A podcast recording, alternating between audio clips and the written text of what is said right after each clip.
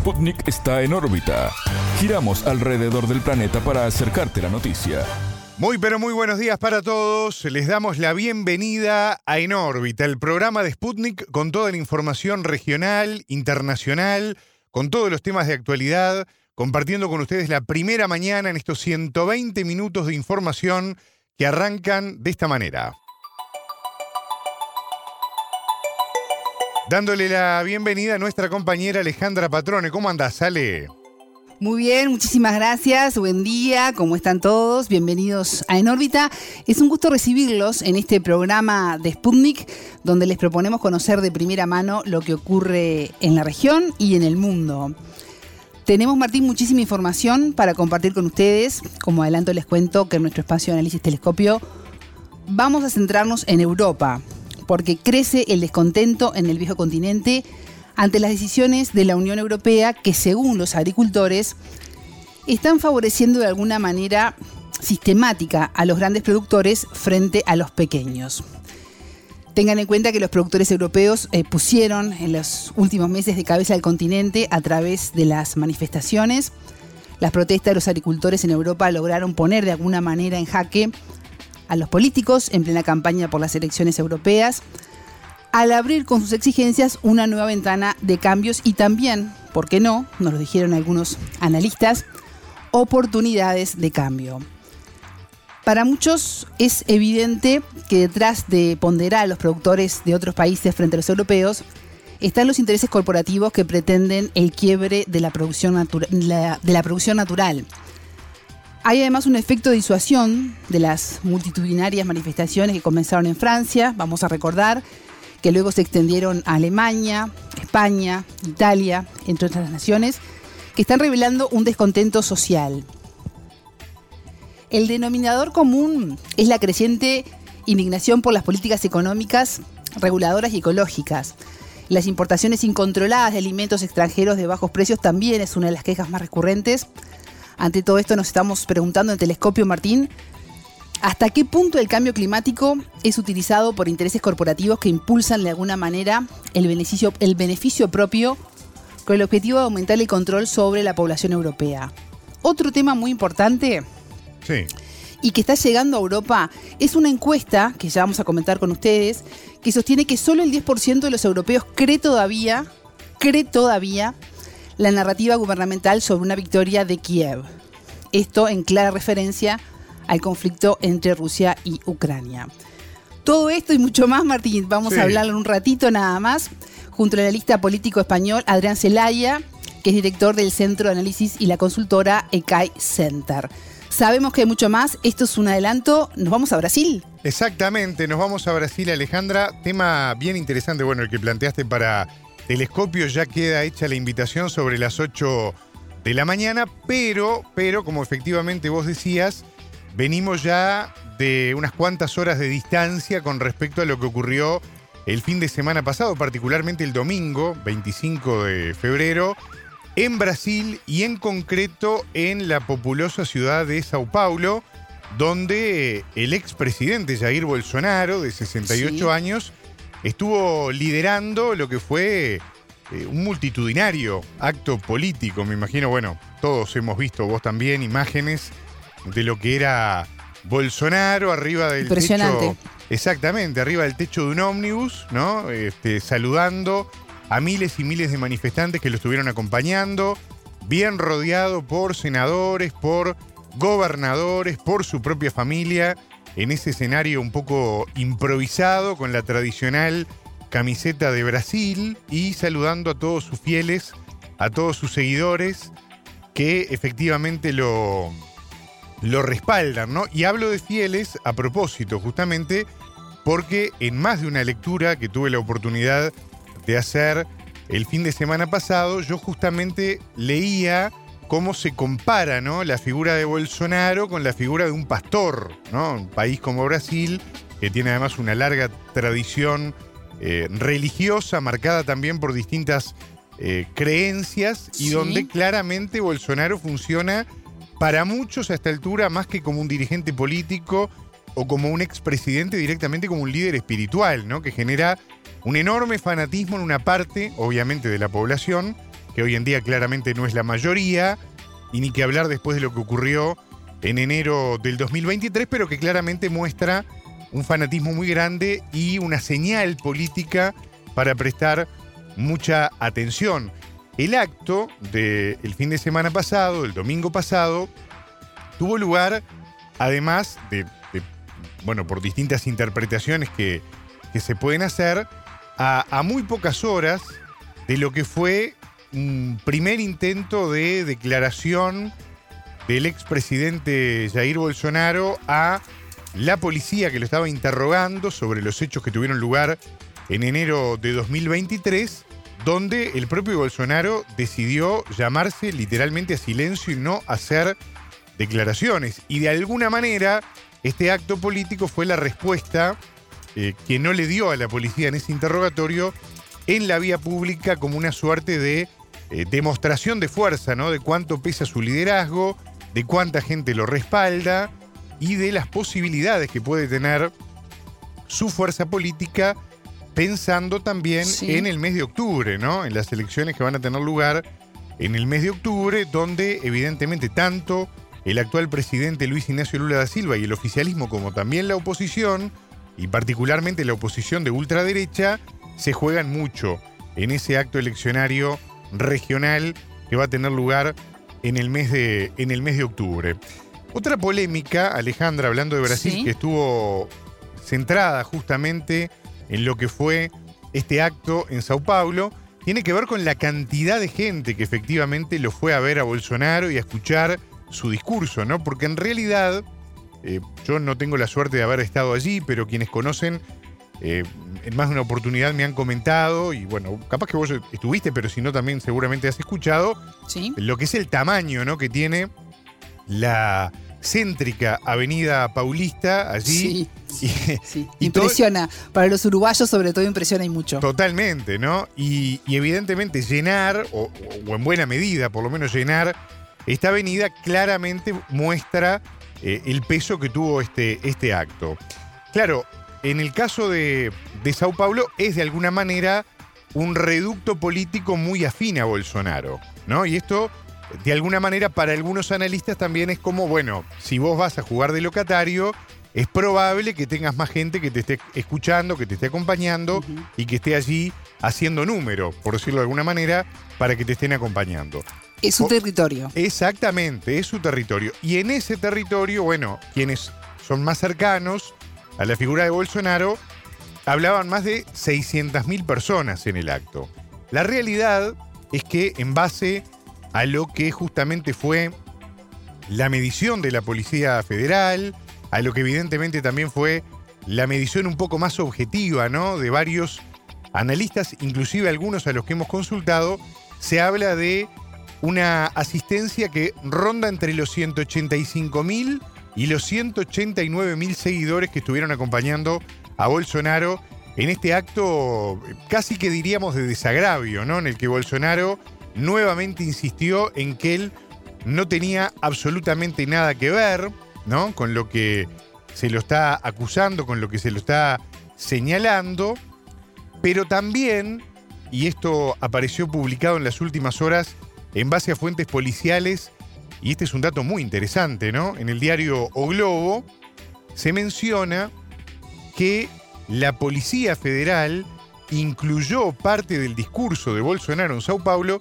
como parte de la prueba en el expediente de la llamada causa del borrador golpista por los hechos de enero del año 2023, porque parece que en algunos pasajes del discurso el propio Bolsonaro reconoció tener conocimiento de que existió el documento llamado borrador golpista y por tanto tener conocimiento de que había una trama que intentaba, ni bien había arrancado el gobierno de Lula, desestabilizarlo y eventualmente hacerlo caer.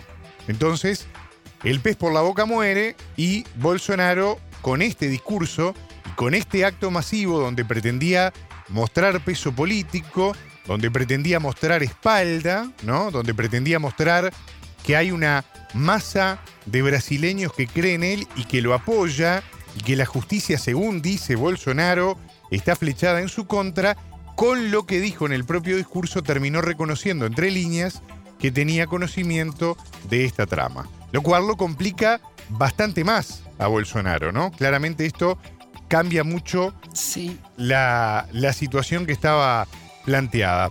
Sobre este tema, en un rato vamos a estar escuchando a Clayton Cuñafilio, doctor en ciencias políticas, que, bueno, lo consultamos para hablar de, de este tema, pero también a los efectos de sumar más voces. Quiero que escuchen a continuación lo que nos decía Licio Raimundo, hombre de la casa también, al que ya hemos consultado en más de una oportunidad, profesor de Economía Internacional de las Facultades de Campinas, analista político, a quien también le pedimos que nos diera una opinión al respecto de cómo hay que interpretar ¿no? esta señal política que quiso dar Bolsonaro. Estamos hablando de tal vez uno de los hechos o el hecho político más importante del fin de semana en América Latina, este acto masivo de la ultraderecha en Brasil. Y esto nos decía Licio Raimundo. Pienso que Bolsonaro sabía que su mayor contingente de apoyo está en São Paulo. Eh, reunir 190 mil seguidores en una ciudad de 13, 13 eh, millones de habitantes sería posible, así fue. Pero no creo que el relato haya tenido el efecto de cambiar el rumbo de las investigaciones en curso contra el expresidente y sus asesores, todos acusados de organizar un golpe de Estado. La sociedad brasileña está dividida. Esto ya quedó claro en las últimas elecciones, al menos desde las de 2014, y quedó aún más claro en las elecciones de 2022. Acontecimientos como el de ayer sirven para eh, cohesionar aún más el grupo de apoyo al expresidente, algo que se busca cada día a través de la gestión de las redes sociales sus canales dirigidos específicamente a sus seguidores. Pero vivimos en un momento en que las instituciones centrales del Estado Democrático de Derecho de Brasil están comprometidas a no permitir que las fisuras existentes en su estructura se transformen en rupturas profundas. Me refiero sobre todo al STF, al Supremo Tribunal Federal.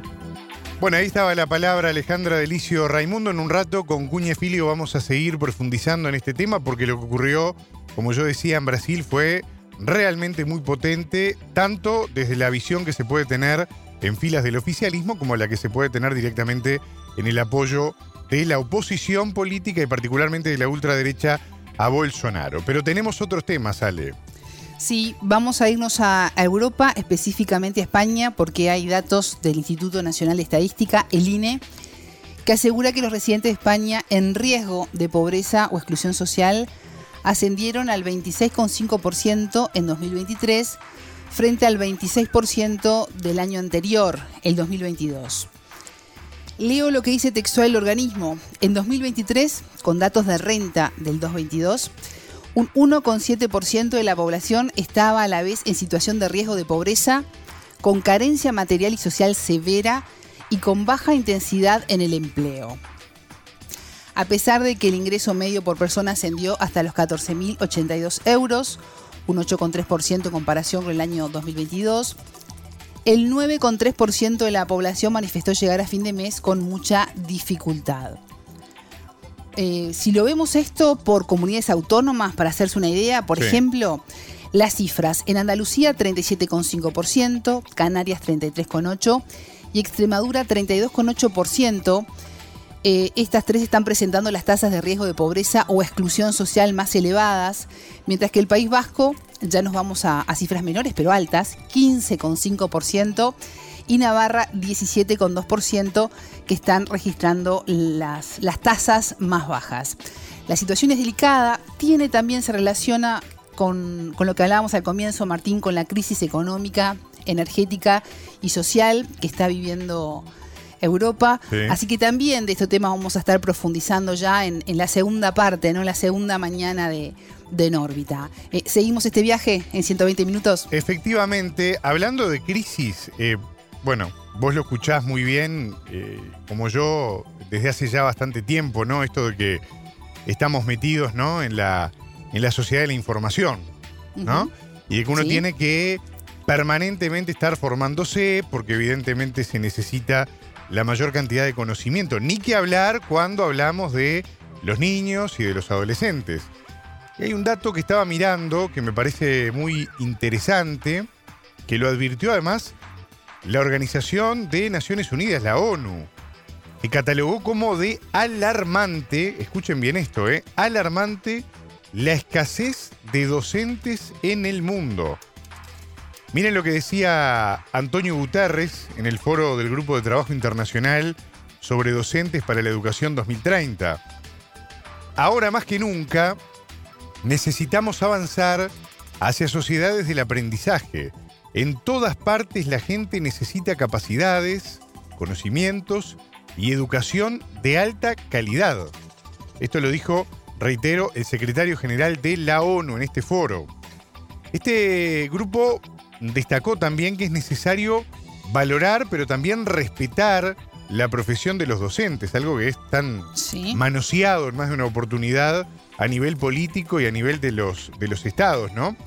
Y cuando se habla de valorar y de respetar la profesión de los docentes, lo que incluye son condiciones de trabajo decentes, salarios competitivos, espacio para que los profesores tengan voz en la toma de decisiones y oportunidades de desarrollo y de innovación, ¿no?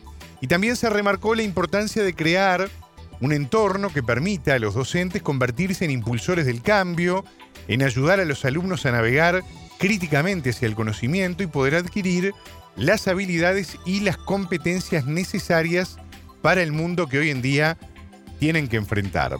El informe dice algo más también que quiero destacar. Los docentes no deberían ser simples transmisores de información, sino socios activos y colaborativos en los educandos.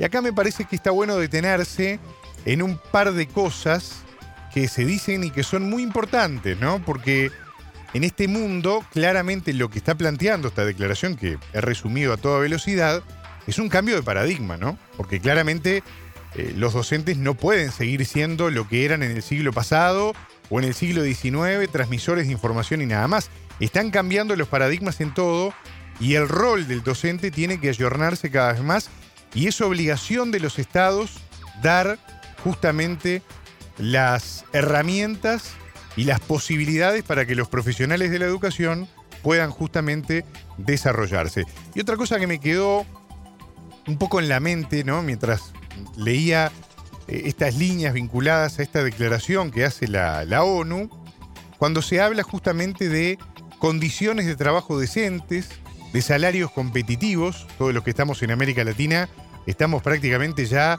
agotados, ¿no? De escuchar estos reclamos que década a década se siguen dando, gobierne quien gobierne, pero siempre la educación termina quedando un poco en el terreno del debe, ¿no? Y un elemento más que quiero destacar cuando se habla de que tiene que haber espacios para que los profesores tengan voz en la toma de decisiones, ¿no? Uno puede hablar, por ejemplo, de lo que más conoce, el caso Uruguay. Durante los gobiernos del Frente Amplio, los docentes tenían un determinado eh, sistema que estaba instalado desde el Estado, donde participaban en buena medida de la toma de decisiones, ¿no? Pero después cambió el gobierno y como suele pasar, hay políticas que dejan de ser de Estado, claramente, y pasan a ser políticas partidarias del partido que le toca administrar los destinos del país. Y yo recuerdo, y seguramente vos también, Alejandra, Sí. te debes de acordar, aquella frase de que cuando llegó el gobierno de- del actual presidente de la calle Pou se decía que a los profesores se les pagaba por enseñar, pero quienes habían sido elegidos por el pueblo para administrar y por ende tener voz y voto en las políticas educativas eran las autoridades y no los sindicatos de la educación.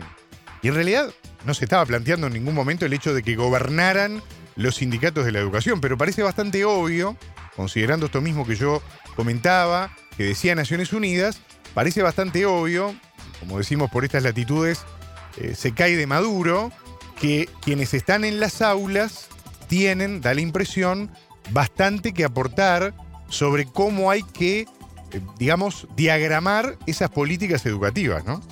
Entonces, eh, claramente me parece que es de recibo lo que marcó la ONU en el marco también de esta escasez que está empezando a observarse de docentes en el mundo. Ya no es un problema solo de América Latina. Pero bueno, en fin, comentarios que, que quedan allí, que vale la pena mencionar, datos que hay que tener en cuenta, claramente, y una realidad que no sé vos cómo la ves, Alejandra, pero está bastante lejos todavía de resolverse, ¿no? Queda bastante claro.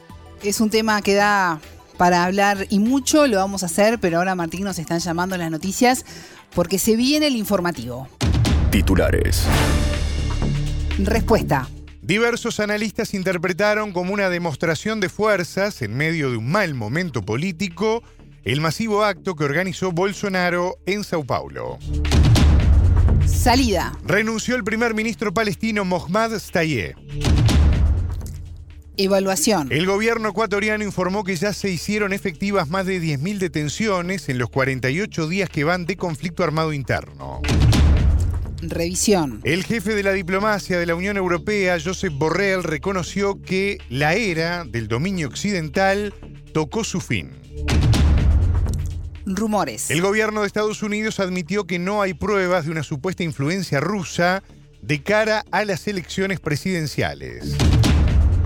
Grave. En Bolivia, al menos 40 personas murieron y 12.000 personas fueron afectadas por las torrenciales lluvias que azotan el territorio.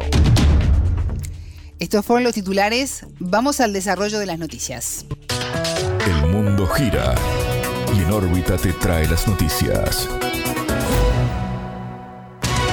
Noticias.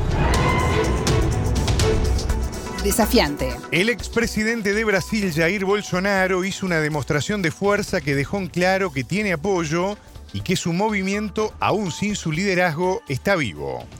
Así lo afirmó en entrevista con En órbita el brasileño Clayton Cunha Filho, doctor en ciencias políticas. Bolsonaro, de 68 años, lideró el domingo 25 de febrero, en el corazón de Sao Paulo, un multitudinario acto. El expresidente buscó responder de esta forma a la acusación que pesa sobre él, vinculada a que fue el ideólogo del intento de golpe de Estado en enero de 2023. Se calcula que unos 185.000 seguidores se concentraron en la céntrica Avenida Paulista, junto a cuatro gobernadores aliados y decenas de parlamentarios. Bueno, es una demostración de fuerza del bolsonarismo, ¿no? De la extrema derecha brasileña que sigue capaz de llevar mucha gente, mucha gente a las calles, todavía tiene mucho apoyo y que seguramente, aunque pierda su más grande liderazgo, ¿no? Bolsonaro está este, inelegible para las próximas elecciones y además con muchos problemas judiciales que se especula podrán llevar a la cárcel no muy tarde. Este, pero aún sin Bolsonaro, el bolsonarismo sigue vivo y será una fuerza política este, importante en los próximos años. Esta es eh, seguramente la conclusión más obvia este, de los actos de ayer que llevaron sí bastante gente, ¿no? Se calcula, o sea, la São Paulo calcula entre algo entre 185 mil personas, ¿no? Los números oficiales del gobierno de São Paulo, que es un aliado de Bolsonaro y cuyo gobernador estuvo en los actos, este, los inflan hasta 600 mil, 700 mil personas, seguramente no fue todo, pero 185 mil personas todavía es mucha gente y demuestra que el bolsonarismo sigue con bastante fuerza. En este marco, la Policía Federal informó que incluirá parte del discurso de Bolsonaro en San Pablo como prueba de que existió el llamado borrador golpista. El diario Globo informó en base a fuentes policiales que en su discurso Bolsonaro reconoció tener conocimiento de este documento. Y por tanto de la existencia de una trama golpista que en cada vez que se lo interrogó, lo negó. El acto del 25 de febrero tuvo lugar a tan solo tres días de que Bolsonaro decidió guardar silencio al ser interrogado por la policía sobre los hechos de enero de 2023. El entrevistado señaló que, a pesar de la movilización organizada, el estatus judicial del expresidente es muy complicado. Este no cambia mucho la situación judicial de Bolsonaro, ¿no? Eh, hay muchas evidencias en su contra. Bueno, la verdad, este, en toda su presidencia él mismo decía en público los crímenes que cometía, ¿no? Pero ahora hay ya más evidencias de cosas que no se habían dicho en público, pero que ahora ya están publicadas, ya eh, además de muchas otras evidencias que todavía tiene la policía y que corren en secreto de justicia. Y bueno, este acto no cambia esa situación, ¿no? Sea, eh, la situación jurídica del presidente es todavía muy delicada y por eso es que se entiende esa necesidad de buscar demostrar fuerza política como un intento de ahí quizás amedrentar a las instituciones policiales y judiciales este, en contra de su prisión, ¿no? Y es que realmente la mayor demanda que lo hizo públicamente fue de una amnistía, ¿no? Que lo beneficiaría directamente. Pero entonces eso, o sea, aunque demuestre fuerza política, eso por ahora no cambia nada de, de su estatus judicial, que es muy complicado. Filio recordó que en octubre hay elecciones municipales que son tan importantes para el gobierno como para la oposición. En ese sentido, el analista se refirió a cómo se está preparando la extrema derecha para participar de estas importantes elecciones. El bolsonarismo, o sea, la extrema derecha brasileña, por ahí aparentemente cuenta con un, con un piso mínimo de una entre, digamos, aparentemente entre 20 y 30%, tal vez algo un poco más, no depende de las condiciones, pero por lo menos entre 20 y 30 seguramente tiene ese piso. Así que las municipales, pues, este, tienen candidatos competitivos, sobre todo en algunas regiones, ¿no? En el sur de Brasil van a ganar seguramente la mayoría de las alcaldías importantes. En el centro-este, también en partes importantes del interior en el sureste. Pero a ver qué tanto podrán eh, conseguir en términos de ciudades capitales y eh, de las ciudades más grandes, donde es que el bolsonarismo, aunque sí tiene fuerza, pero no tanto como en esos otros lugares, ¿no? Los problemas judiciales de Bolsonaro complican un poco las estrategias que tenía, ¿no? Porque muchos de ellos, los que están investigados, ya no pueden conversar entre sí. Entonces, por ejemplo, Bolsonaro judicialmente está impedido de hablar con el presidente de su mismo partido. Entonces eso puede complicar algunas cosas, seguramente tendrán, como dije, en, algunas regiones los mejores resultados, pero a ver qué tanto podrán conquistar efectivamente en términos nacionales, ¿no? Y claro, este, si logran mucha fuerza en las municipales, pues aunque Bolsonaro no puede ser candidato, eso les aumenta las chances para las presidenciales de 2026, ¿no? porque contarían ahí con más apoyo institucional para armar una candidatura alternativa que seguramente irá para ese indicado por el bolsonarismo. ¿no? Ese, ese, ese mínimo de entre 20 y 30% nacional seguramente irá a ese candidato, lo que en condiciones normales solía ser lo suficiente para garantizar al menos la ida a la segunda vuelta. ¿no? Entonces, a ver que saldrá de las, de las municipales y sobre todo del desenlace de la situación jurídica de Bolsonaro, ¿no? A ver cómo eso, cómo su real prisión, eventual prisión, podrá impactar aún más en, eh, en esos datos. Escuchábamos a Clayton Cuña Filio, doctor en ciencias políticas. Salida. Renunció el primer ministro palestino Mohammad Stayeh. Su dimisión y la de su gobierno se produce por los acontecimientos relacionados con la agresión contra Gaza y la escalada en Cisjordania y Jerusalén. El ministro lamentó el ataque feroz, un genocidio, intentos de desplazamiento forzado y de hambruna en Gaza, provocados por Israel, dijo. Según el comunicado, esta renuncia busca formar consenso entre los palestinos sobre los acuerdos políticos posteriores a la guerra del país judío contra Hamas. La medida se produce en medio de una creciente presión de Estados Unidos sobre Mahmoud Abbas, presidente de la Autoridad Nacional Palestina, para realizar reformas. Washington considera que la ANP puede presentarse como una alternativa gubernamental a Hamas cuando terminen los combates en la franja. La ANP hoy gobierna en zonas reducidas de Cisjordania ocupada, pero no influye en Gaza desde el año 2007 cuando la expulsó Hamas para tomar el poder. La comunidad internacional continúa llamando al fin de la guerra en Gaza, iniciada tras el ataque del movimiento palestino Hamas en Israel el 7 de octubre. La represalia de Tel Aviv en Gaza dejó más de 29.000 palestinos muertos, cientos de miles de desplazados internos y una situación catastrófica en el enclave. En tanto, ante temores de una expansión del conflicto, Israel bombardeó objetivos del movimiento Hezbollah, aliado de Hamas, en la región de Baalbek, en el este del Líbano. Estos fueron los primeros ataques en esa zona desde el inicio de la guerra en Gaza. Balance. En Ecuador preocupa que se desconozcan las características de detención de las personas que permanecen presas en el marco del estado de conflicto interno. Como así también cómo se hace la diferenciación entre delincuentes comunes y los catalogados de terroristas. Así lo afirmó en entrevista con En órbita Hernán Reyes, sociólogo y politólogo ecuatoriano, profesor en las universidades andinas Simón Bolívar y en la Central de Ecuador. El gobierno ecuatoriano informó que ya se hicieron efectivas más de 10.000 detenciones en los 48 días que van del conflicto armado interno. Hasta ahora las fuerzas de seguridad ejecutaron más de 126.400 operaciones, 171 de ellas contra bandas criminales señaladas como grupos terroristas.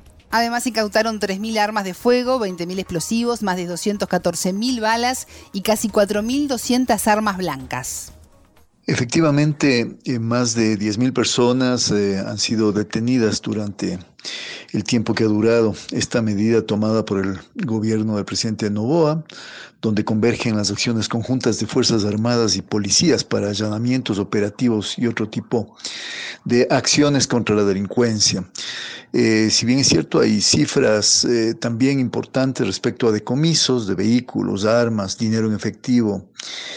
En los allanamientos no es menos cierto que las eh, cifras, en cambio, que corresponden a quienes eh, de alguna manera son calificados, ojo, sin el debido proceso y sin una sentencia de juez como terroristas, es muchísimo menor. Me parece que bordea las 200 y algo más de personas. La pregunta que nos hacemos los ecuatorianos es si efectivamente eh, hay 10.000 personas eh, detenidas. ¿Dónde están estas personas detenidas? ¿Han sido liberadas? ¿Han sido ingresadas a las cárceles, están en recintos militares, cómo están siendo tratadas y cómo se está haciendo esta diferenciación entre personas detenidas que de pronto eh, han cometido actos de delincuencia común y terroristas. Hay una serie de hechos que no pertenecen solamente al ámbito judicial, sino también al ámbito político que eh, de alguna manera están eh, incidiendo en este tema. Por otro lado, los medios de comunicación solamente están replicando información oficial, fundamentalmente cuantitativa, sin hacer análisis más a fondo, como la pregunta que acabo de hacer. En este marco, el entrevistado afirmó que la protección de los derechos humanos de quienes están detenidos es un misterio en Ecuador. Se están respetando, no se lo está haciendo. En la práctica no hay información de aquello. Las Fuerzas Armadas eh, eh, tuvieron un eh, periodo en el cual difundieron, sobre todo a través de redes sociales, videos realmente indignantes donde se mostraban tratos crueles, degradantes, hasta inhumanos a eh, personas detenidas fundamentalmente en sectores urbanos marginales que a la larga estaban siendo maltratadas, maltratadas en términos de maltrato físico. Hay fotos muy fuertes de personas detenidas y también de personas privadas de libertad eh, que han sido eh, brutalmente eh, masacradas, han sido brutalmente golpeadas y lo que las redes sociales difundían por parte de Fuerzas Armadas eran casi videos humillantes donde estas personas lloraban, pedían perdón, y eh, esto provocaba, es más, una serie de discursos de odio en redes sociales por parte de usuarios de las mismas que finalmente acuñaron inclusive palabras eh, eh, tan terribles como paloterapia, cuando se trataba de torturas, maltratos y golpizas, o si no, el nombre de eh, angelitos a las personas detenidas, eh, para quienes no se pedía ninguna compasión y tampoco se eh, pedía que se entablen debido proceso en el caso de su detención. Así que el tema de derechos humanos se complicó más cuando el presidente Daniel Novoa tildó de antipatria a la persona que diga que está violándose derechos humanos en estas acciones militares y policiales decretadas por él, por lo que finalmente ha habido una respuesta, una reacción, eh, obviamente no amplificada por medios de comunicación eh, privados de parte de activistas de derechos humanos, eh, por parte de abogados que han trabajado en este tema, diciendo que no se puede atacar a derechos humanos y a quienes los defienden. En este contexto, el presidente de Ecuador, Daniel Novoa, confirmó que buscará su reelección en 2025 y, y, consideró a esta decisión como una obligación. El mandatario entiende que su eventual reelección es clave para poder continuar con el proyecto de gobierno actualmente en desarrollo. Reyes sostuvo que, pese a la buena imagen que logró cosechar Novoa en corto tiempo, últimamente cometió importantes errores. El momento político que vive Daniel Novoa eh, ciertamente es favorable en términos de aceptación o aprobación eh, de la ciudadanía a las acciones tomadas fundamentalmente en su lucha contra el crimen organizado.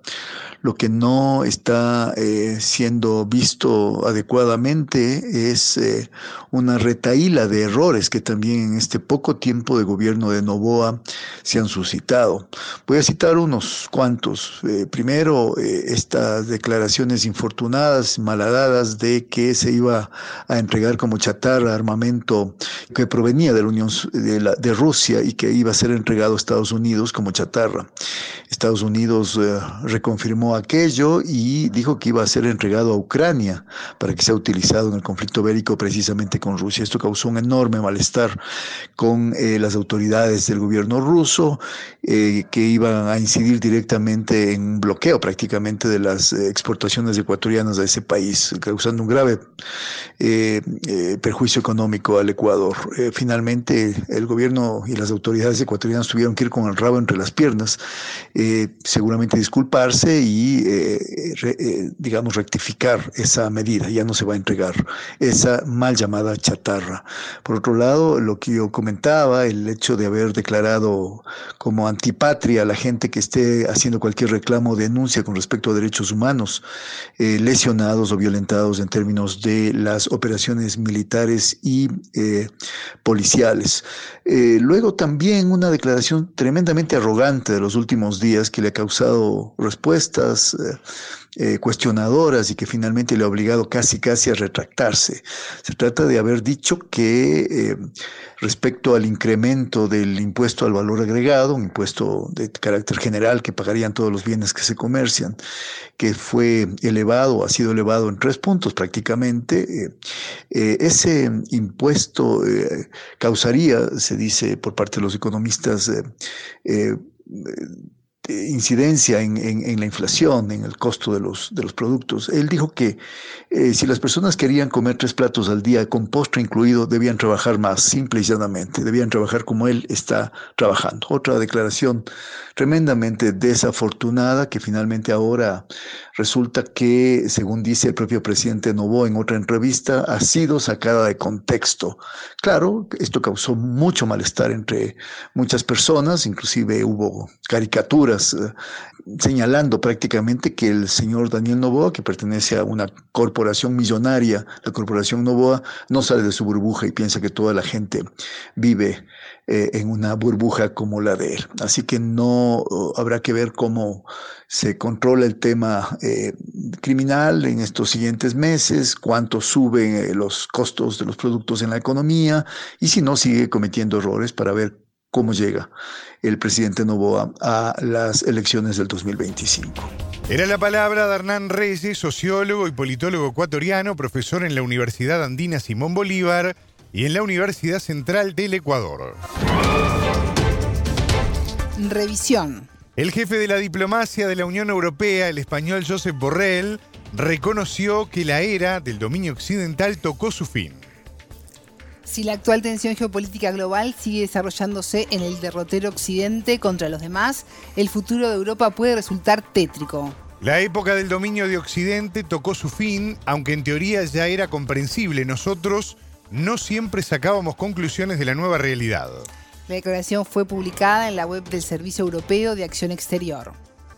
A juicio del diplomático español, la situación para Europa empeoró con la crisis en Ucrania y en Medio Oriente. Políticos del sur global nos acusan de aplicar la política de doble rasero, agregó Borrell, e instó a refutar esa acusación no con palabras, sino con hechos. En tanto, este lunes 26, el presidente francés Emmanuel Macron recibió a los líderes europeos con el fin de reforzar el apoyo occidental a Ucrania. Europa no podría enviar tantas armas a Ucrania por limitaciones sistemáticas, señala un informe del diario estadounidense The Washington Post. Las naciones europeas luchan por ampliar la fabricación de municiones y armas lo suficientemente rápido como para satisfacer la demanda de este país. De acuerdo con el reporte, estos esfuerzos por aumentar la producción se dan en momentos en que Estados Unidos se dificulta el envío de apoyos.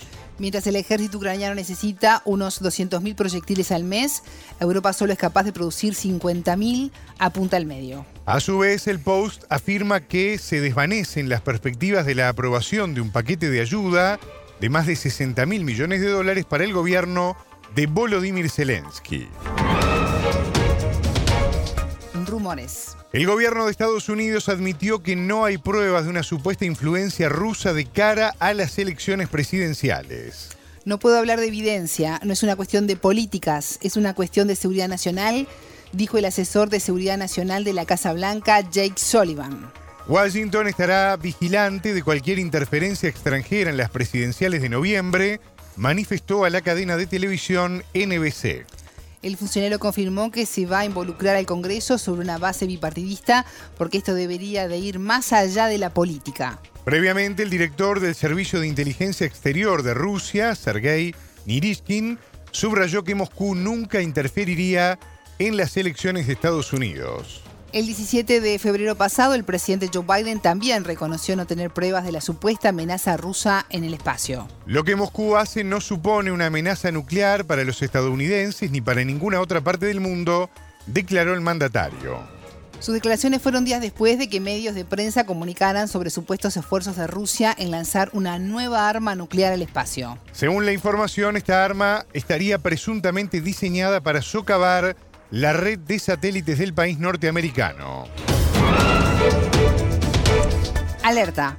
En Bolivia al menos 40 personas murieron y 12.000 personas fueron afectadas por las torrenciales lluvias que azotan el territorio desde finales del año pasado.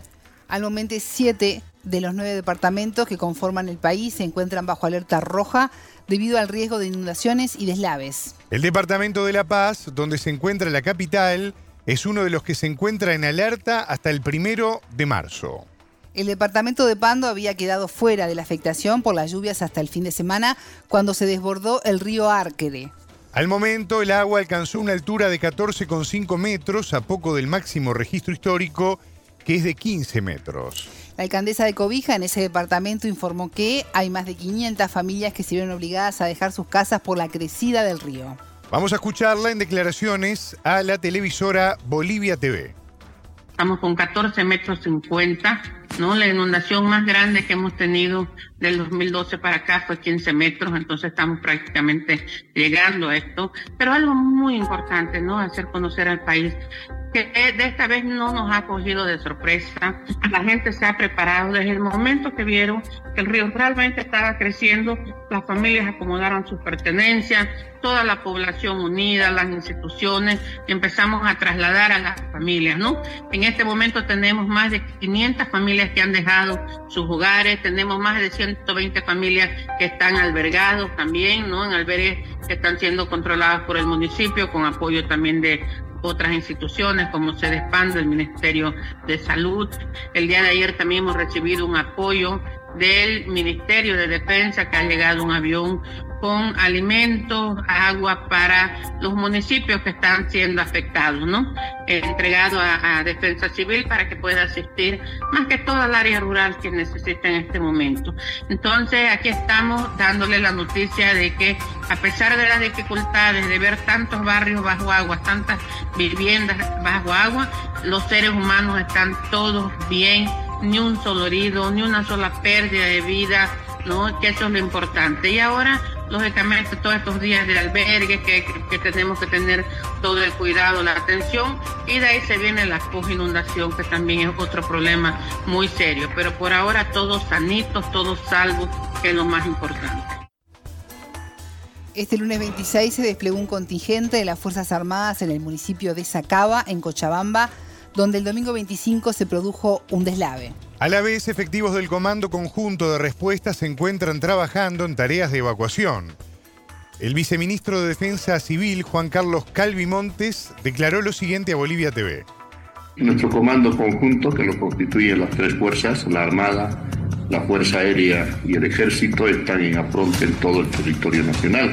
Este fin de semana ha habido algunos eventos que han necesitado el concurso de nuestro comando. Por ejemplo, el día de ayer, en las primeras horas, hemos recibido llamadas desesperadas del gobierno municipal y del gobernador de Potosí, donde nos informaban que el municipio de Colchacá ha sufrido unas inclemencias también, ha habido el desborde del río con muchísimas este, eh, afectación de viviendas, etcétera. Se ha tenido que movilizar una unidad militar alrededor de 75 a 80 efectivos militares que en este momento siguen trabajando. Ya conocen ustedes el trabajo que se ha desarrollado en la zona de Ipari, Ipari 2, eh, la ayuda humanitaria que se ha entregado el día de ayer en Lipari, eh, asimismo, el día de ayer, eh, grupo de los Diablos Rojos con un Super Puma han hecho el rescate y evacuación de nueve personas que quedaron atrapadas por la crecida brusca del río Piraí en el sector de Porongo.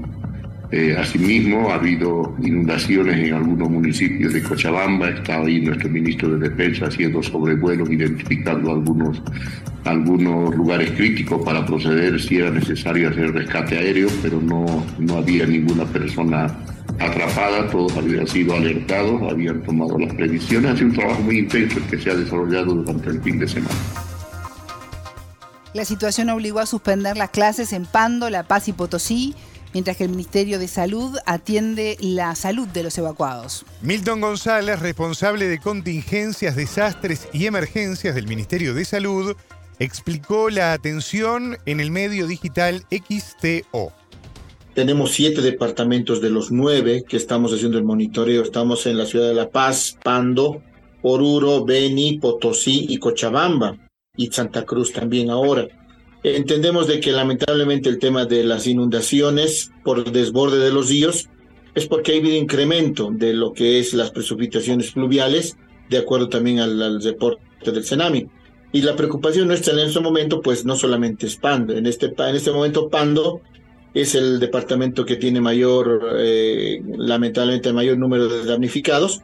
Estamos en Cobija y en Volpebra, en dos municipios, de los cuales las comunidades de Cobija, por ejemplo, Virtudes, Mapajo, Catarata y Junín, y en Volpebra, en San Pedro, Nereudá también, ¿no? Nereudá. Entonces, y ahí tenemos presencia de 10 brigadas médicas con más de 20 médicos haciendo atención desde hace una semana ya nosotros estamos allá. Antes de la declaratoria de alerta roja, nosotros ya habíamos coadyuvado las acciones de salud, haciendo, instalando cuatro albergues al momento. Tenemos cuatro albergues haciendo atenciones médicas a toda la población que ahí está afectado, los damnificados. Tenemos a la fecha 241 atenciones en solamente Pando. Entonces, las acciones continúan. El tema de vigilancia epidemiológica, el tema de control de los albergues, en relación a lo que son las personas también que tienen sus patologías de base. Nuestro mayor número de atenciones pues se ha incrementado en relación a lo que son los desfríos comunes, lógicamente por estar al intemperie, porque los, los albergues están a campo abierto, no son cerrados. Razón por la cual ha habido incremento de resfríos lumbalgias de esfuerzo por el tema del traslado también, rinofaringitis, cefaleas de esfuerzo, y ahí ya está empezando lamentablemente por la humedad las urticarias y las dermatitis de contacto. Y también tenemos pacientes pues con patología de base, las pacientes con hipertensión, diabetes, que también tenemos un número mayor en relación a lo, a lo que son las atenciones. Además de las alertas rojas en zonas específicas, el Servicio Nacional de Meteorología e Hidrología emitió una alerta naranja para todo el país.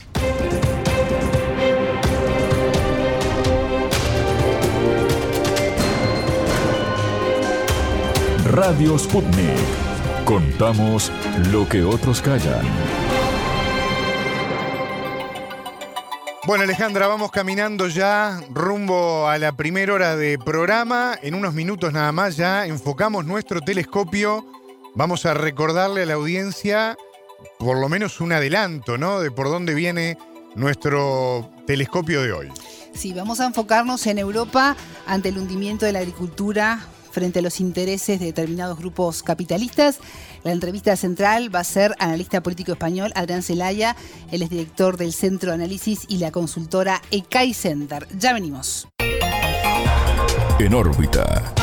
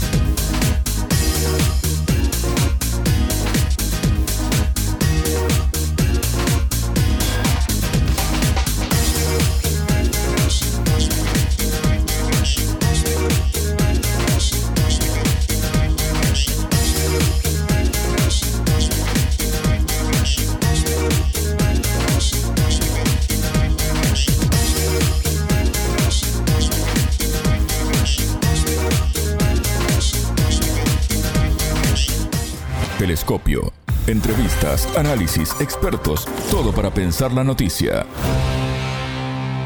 ¿Se hunde la agricultura en Europa ante los intereses de las élites capitalistas?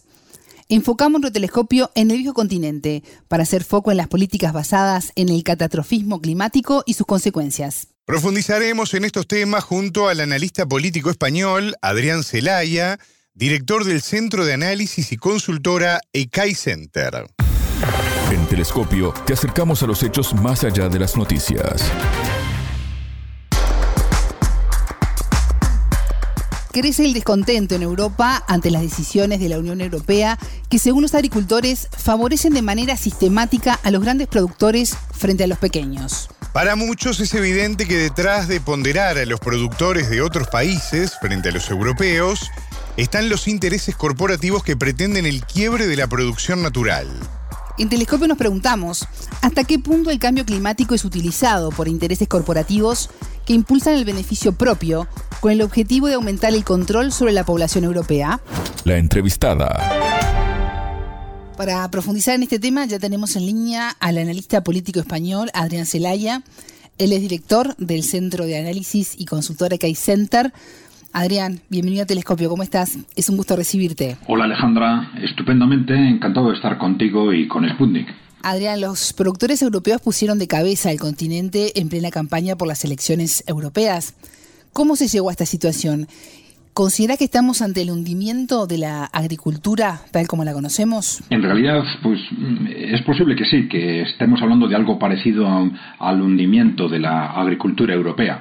Eh, no es un proceso reciente.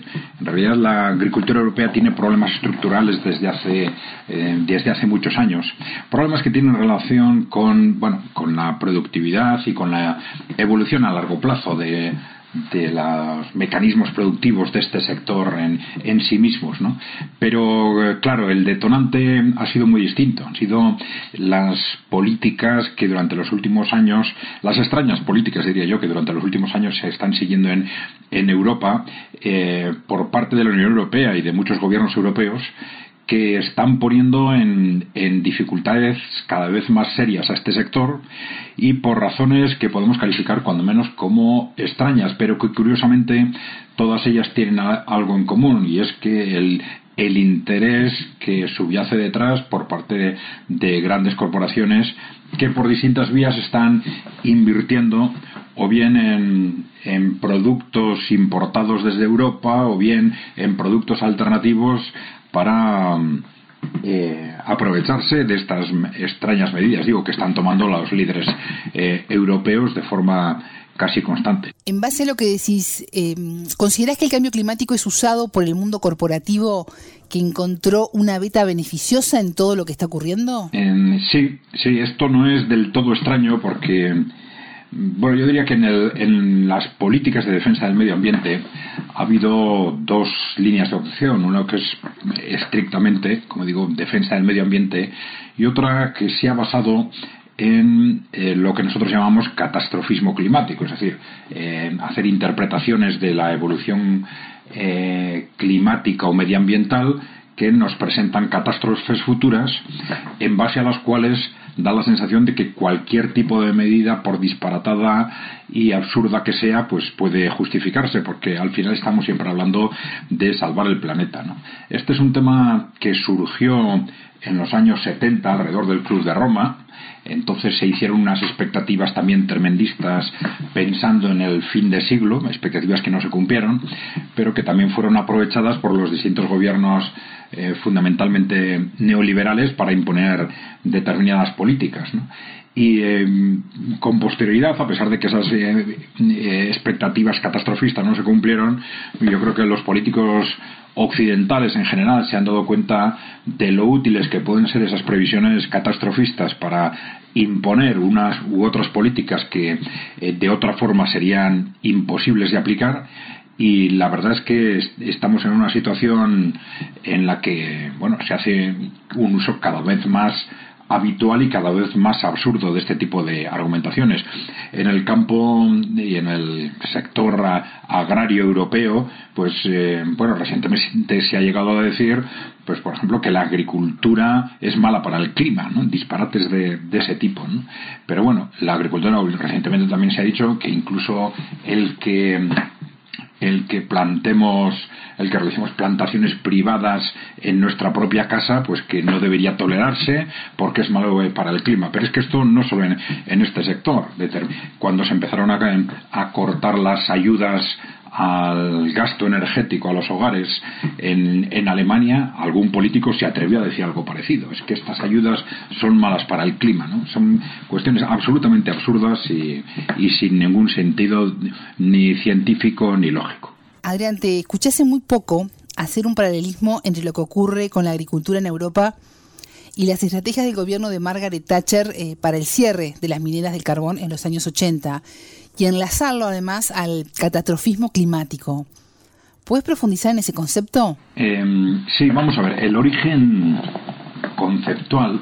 Bueno, vamos a ver, hay un antes del catastrofismo climático, pues eh, la utilización del catastrofismo con fines eh, políticos viene de muy lejos, ¿no? Desde el maltusianismo en el siglo XIX, etcétera, ¿no?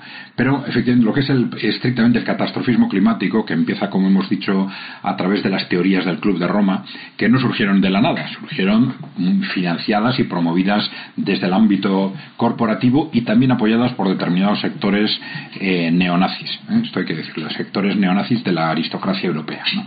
Bueno, pues estas teorías pues empezaron a tener un cierto eco en ciertos ambientes intelectuales y saltaron al ámbito político, al ámbito de los gobiernos, eh, precisamente con Margaret Thatcher. ¿eh? Margaret Thatcher, que fue la primera líder político del movimiento neoliberal y que además, bueno, de alguna forma haciéndonos ver cómo hay una coincidencia entre los factores, entre los aspectos socioeconómicos del neoliberalismo y los aspectos que nosotros llamamos socioculturales también.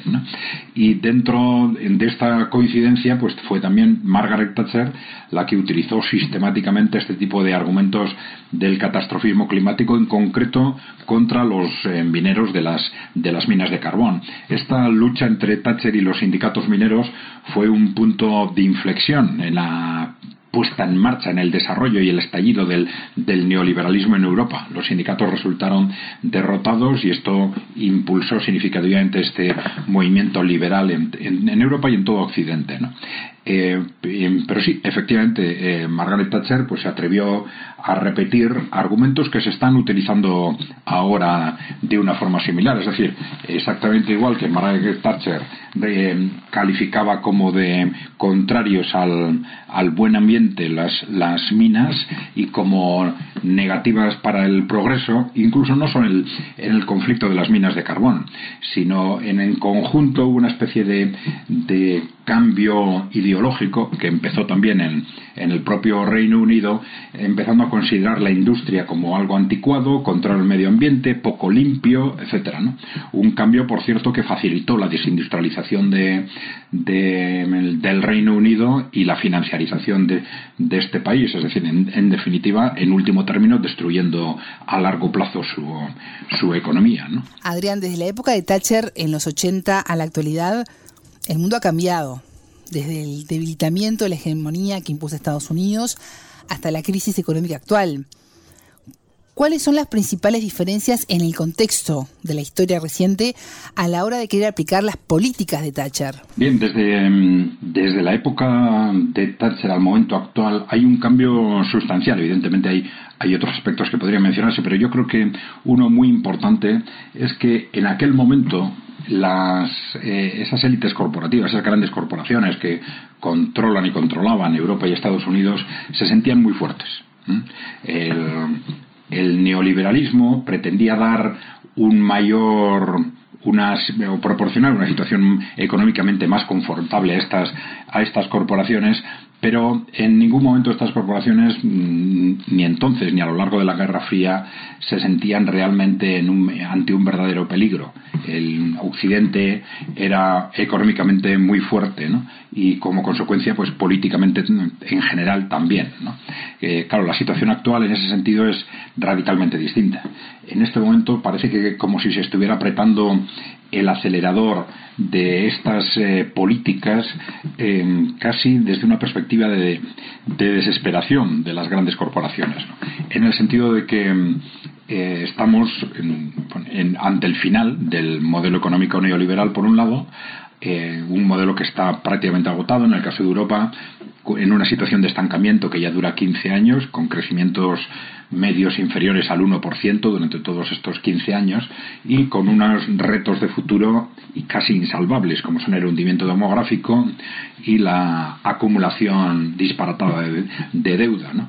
Y eh, por otro lado estamos ante un reto geopolítico que desde los países emergentes fundamentalmente, pero también desde los países en desarrollo, amenaza ya bueno ya ha amenazado y ha puesto en cuestión la hegemonía mundial de esas élites corporativas occidentales y a medio plazo probablemente va a cuestionar también su poder en la propia en el propio occidente. Y por último tenemos una eh, primero a partir de internet pero a, través de distintos ámbitos un creciente peso de, del porcentaje o de la parte de la población que desconfía de forma cada vez más clara de las eh, estrategias y de los objetivos de estas élites corporativas y también de las élites políticas, ¿no? y que eh, crean una situación de riesgo creciente eh, para estas para estas élites. Por eso la aplicación de estas políticas yo creo que en este momento responde más a una especie de cerrar filas. Es decir, estamos perdiendo el control del mundo como consecuencia del, del choque geopolítico. Vamos a ver si podemos adoptar determinadas medidas para asegurar por lo menos el control económico y, eh, y, político, por lo menos vamos a decir de Occidente, o por lo menos de Europa y Estados Unidos al menos. ¿Y qué objetivos persigue la nueva élite corporativa? Objetivos. Yo creo que en principio esta élite corporativa lleva durante todo el periodo neoliberal aproximadamente desplegando distintas estrategias para ampliar eh, su poder económico y su influencia también política y social. Eh, en este momento tenemos por un lado, digamos, eh, las teorías o los proyectos que las propias grandes multinacionales han puesto sobre la mesa mm, en los últimos años, aproximadamente desde el año 2020, partiendo del Foro Económico Mundial, que representa las mil multinacionales occidentales eh, más importantes. Eh, primero le llamaron a este proyecto pues gran reinicio, gran reseteo y han planteado mm, desde entonces lo que están llamando capitalismo inclusivo, capitalismo en partes interesadas, otros se llaman capitalismo corporativo. Eh, en definitiva, se trata de un modelo económico que ellos dicen que debe sustituir al modelo neoliberal, pero en el cual eh, bueno, eh, lo plantean lógicamente desde la perspectiva de sus intereses, en el cual al final las grandes corporaciones tendrían un poder mucho mayor que el actual, eh, tanto en el ámbito económico como en el político y en el social, tanto con respecto a los gobiernos como con respecto a los ciudadanos. Es posible que estos objetivos estén de alguna forma modulados por lo que está sucediendo en los dos últimos años en el, en el ámbito geopolítico como consecuencia de este choque con, con los países emergentes. Pero de cualquier forma es muy posible que haya que situar en ese contexto la salida en la que ellos están pensando, es decir, un contexto en el que vamos a asegurar que al menos Occidente no se nos escape de las manos, no, al menos no perder el control de Occidente, pues adoptando distintas medidas de por muy disparatadas que sean y por muy mucho que tengan que recurrir a argumentos absurdos como las catástrofes climáticas, sanitarias, etcétera, pero que nos aseguren eh, ese control que estamos viendo viendo en peligro, en principio sobre, sobre Occidente. ¿no? Adrián, la lista de reivindicaciones de los agricultores es larga. Entre ellas la suspensión de las numerosas restricciones ambientales y las importaciones incontroladas de alimentos extranjeros, eh, a bajos precios además.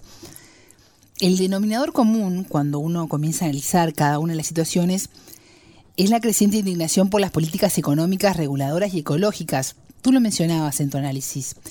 Sin embargo, cada país tiene su propio reclamo. ¿Qué podemos esperar para los próximos meses y la llegada del verano a Europa? No es fácil prever qué va a pasar con este, este movimiento de los agricultores durante los próximos meses. Eh, por un lado, es un sector eh, que no ha estado muy organizado o no tiene una organización muy clara a la hora de canalizar sus, sus reivindicaciones y por tanto también es mm, fácilmente objeto de manipulaciones eh, políticas en distintas, en distintas direcciones.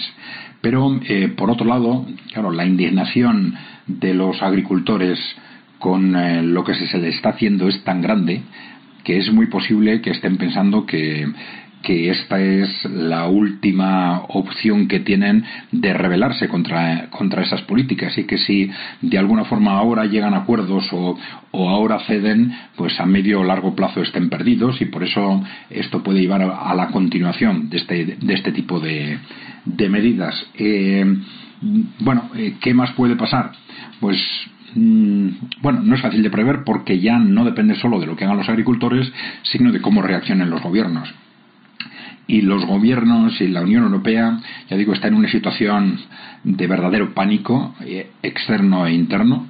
Y bueno, es, en esas situaciones de pánico no son muy previsibles las reacciones, pero no es de descartar que se pegue un acelerón, que se dé un acelerón a las, eh, a las tentaciones de implantar medidas de carácter eh, autoritario, digamos, con el fin de frenar a toda costa este tipo de movimientos. ¿Consideras que ejerce algún tipo de presión en todo esto la proximidad de las elecciones al Parlamento Europeo? Bueno, evidentemente las eh, elecciones al Parlamento Europeo tienen su, su importancia, especialmente en este momento en la medida en que se prevé que puedan ser un termómetro de un cambio global en lo que en la clase política europea y que opciones populistas, digamos, pues adquieran un peso muchísimo mayor que el que han tenido hasta ahora y esto podría de alguna forma desencadenar determinados movimientos políticos. Pero no tiene, no es algo que tenga consecuencias directas, porque el peso real del Parlamento Europeo, pues es ciertamente, ciertamente limitado. Eh, los gobiernos europeos en principio están más preocupados por su propia situación interna. Hemos visto cómo el, movimiento de los agricultores pues ha sido un detonante muy importante para un auténtico vuelco electoral, por ejemplo, en los Países Bajos, y algo similar podría suceder en, en otros países. Yo creo que esta es probablemente la preocupación fundamental de los de los políticos europeos en este momento. Adrián, aprovechando tu gentileza y los minutos que nos das y tu conocimiento sobre Europa, quiero consultarte antes de despedirnos por una encuesta que se realizó en un centro de, pensamiento occidental realizada a 12 países europeos que reveló que solo un 10% de los europeos todavía cree la narrativa gubernamental sobre una victoria en Kiev, ¿no? Esto en referencia al conflicto entre Rusia y Ucrania, ¿no? Solo un 10% de los europeos, repito, cree todavía la narrativa gubernamental sobre una victoria de Kiev. ¿Cómo analizas esta información? Bueno, esta información mm, parece eh, relevante en el sentido de que nos da a entender en qué medida em, se están desinflando las versiones o los relatos que la élite eh, corporativa europea ha intentado vender a, los ciudadanos sobre lo que estaba sucediendo en, en Ucrania y en la relación entre Ucrania y Rusia. El, descrédito, la desconfianza de los ciudadanos europeos con respecto a, las versiones oficiales es, es, cada vez mayor. Y claro, esto es consecuencia de que, mm, digamos, la élite europea está de alguna forma acostumbrada a que a través del control de los medios de comunicación pues cualquier versión sobre cualquier tema pues al final consigan hacerla creíble el problema de, esas, situaciones es que pueden llevar a un círculo vicioso y que los responsables políticos que se acostumbren a actuar de esa forma pues tienden a dar versiones cada vez más alejadas de la realidad, cada vez más disparatadas, cada vez menos creíbles. Y esto les puede llevar al final a perder el control de la situación, como parece que puede estar pasando desde el punto de vista de la opinión pública en relación con el tema de Ucrania y, Rusia también. Eh, ahí hay un factor importante, evidentemente, que no existía anteriormente, que es el, de, el del creciente peso de Internet. En la medida en que los ciudadanos desconfían cada vez más de los medios de comunicación oficiales, tienden también cada vez más a acudir a fuentes alternativas en Internet que les permiten informarse o por lo menos les permiten contrastar otras versiones de, los hechos. Y yo creo que este es un factor muy importante para que en este caso también los ciudadanos europeos estén claramente desmarcando rapidísimamente de lo que les dice la OTAN y lo que les dice la Unión Europea y de lo que les dicen sus propios gobiernos. ¿Y qué visión tiene la población europea sobre la OTAN? Bueno, yo creo que la visión de los europeos sobre la OTAN ha sido, yo diría que negativa, pero casi indiferente durante muchos años. En principio, eh, durante mucho tiempo se ha visto como una estructura arcaica, más o menos se sabía que era una estructura que se creó en teoría para hacer frente a la Unión Soviética y que por lo tanto una vez que la Unión Soviética había desaparecido alrededor del año 90, lo lógico hubiera sido que la OTAN desapareciera. Pero claro, tampoco es algo a lo que se le diera una, una cierta relevancia. Eh, claro, la situación ha cambiado radicalmente en los últimos años, porque y esto ha llevado por supuesto, a dar una mayor importancia a la OTAN, pero también a una dicotomía en la Unión Europea en la medida en que unos ciudadanos, eh, los ciudadanos que siguen el, relato oficial, eh, tienen la sensación de que ahora de alguna forma la, la, OTAN puede tener un sentido que no tenía antes desde el punto de vista, vamos a decir, de o de defender a Europa frente a Rusia y los países emergentes o o de oponer, vamos a decir, a, Europa frente a estos países. Y por, pero por el contrario, evidentemente, los ciudadanos que no aceptan la versión oficial sobre lo que está sucediendo, pues están eh, asumiendo una posición radicalmente anti-OTAN porque son conscientes, primero, del, del auténtico peligro que la OTAN en sí misma representa para Europa, de en qué medida la presencia de la OTAN en sí misma nos puede arrastrar a guerras en las que no queremos estar y a conflictos internacionales que no tendrían por qué existir y también que en cierta forma la OTAN ha sido durante mucho tiempo un instrumento de control de los países europeos por parte de Estados Unidos. Yo creo que la sensación de que esto es así se está extendiendo muy rápidamente entre la población. Adrián, antes de despedirnos, me gustaría preguntarte, pedirte más que nada una reflexión sobre el futuro de la agricultura y la producción en Europa eh, en el marco de estas élites corporativas, el capitalismo y, los intereses neoliberales? Si pensamos en el, futuro de la agricultura en, Europa, yo creo que es importante em, bueno, primero analizar la situación muy despacio. ¿Eh? Muy despacio porque evidentemente la agricultura tiene retos productivos, de eficiencia productiva, em, a los que hay que hacer frente, pero evidentemente también evitar eh, destrucciones artificiales de la capacidad productiva de, nuestra agricultura provocada por intereses corporativos pues eh, eh, que basándose en esos argumentos de los que algunos economistas llaman la destrucción creativa en realidad es la destrucción premeditada de determinados sectores para que fundamentalmente las grandes corporaciones o las inversiones de las grandes corporaciones los ocupen.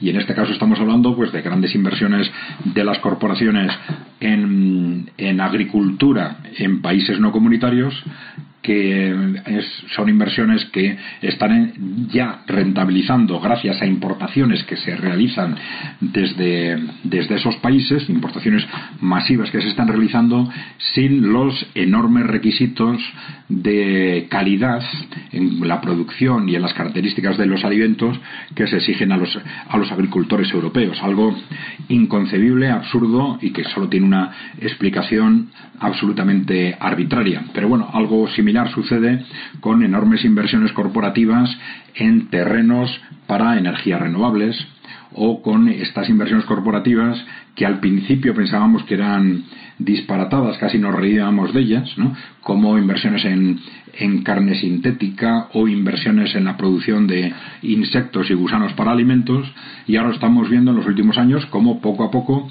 eh, la Unión Europea está una tras otra adoptando rapidísimamente distintas medidas para la autorización de la producción y consumo de este tipo de, de este tipo de producciones que por supuesto desde un punto de vista sanitario son de una calidad eh, ínfima y en buena y casi siempre se desconocen sus efectos sobre la sobre la salud humana.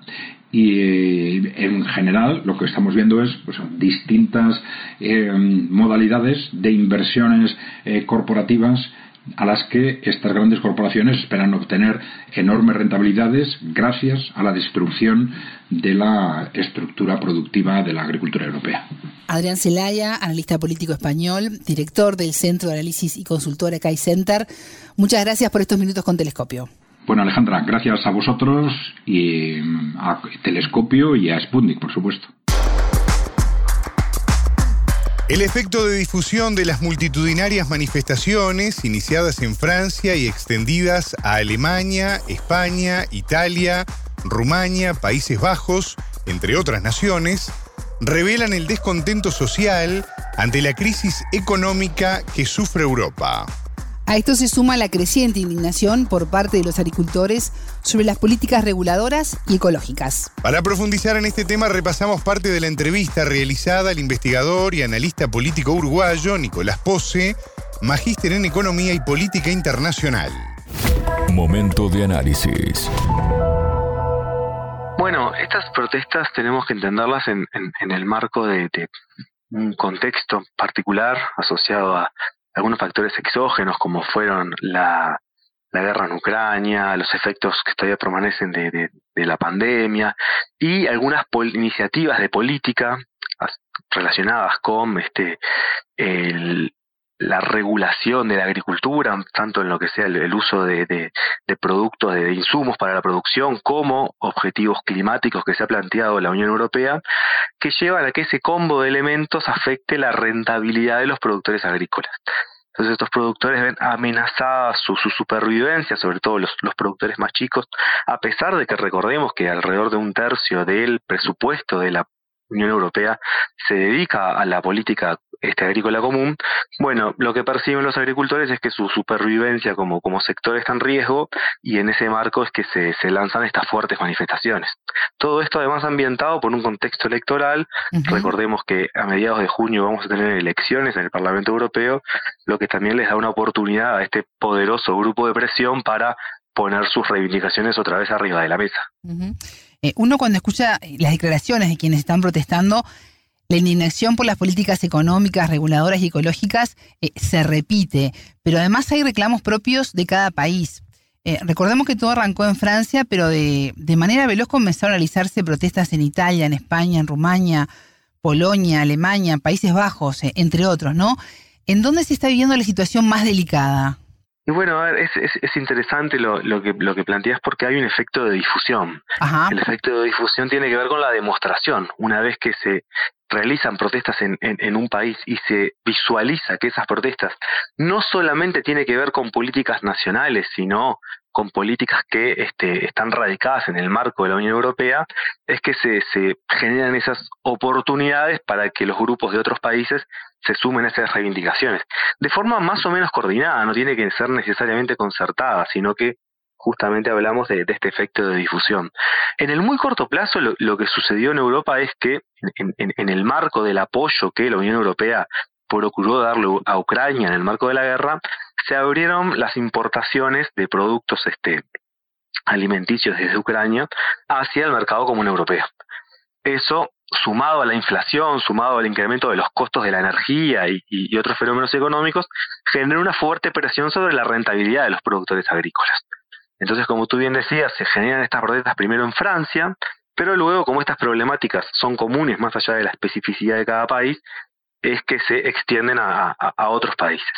los países más, más afectados, los, los, aquellos, este, retomando tu pregunta, en, en, qué países la situación es más acuciante, yo creo que eso se, se correlaciona bien con el peso del sector agrícola en cada uno de los países de la Unión Europea.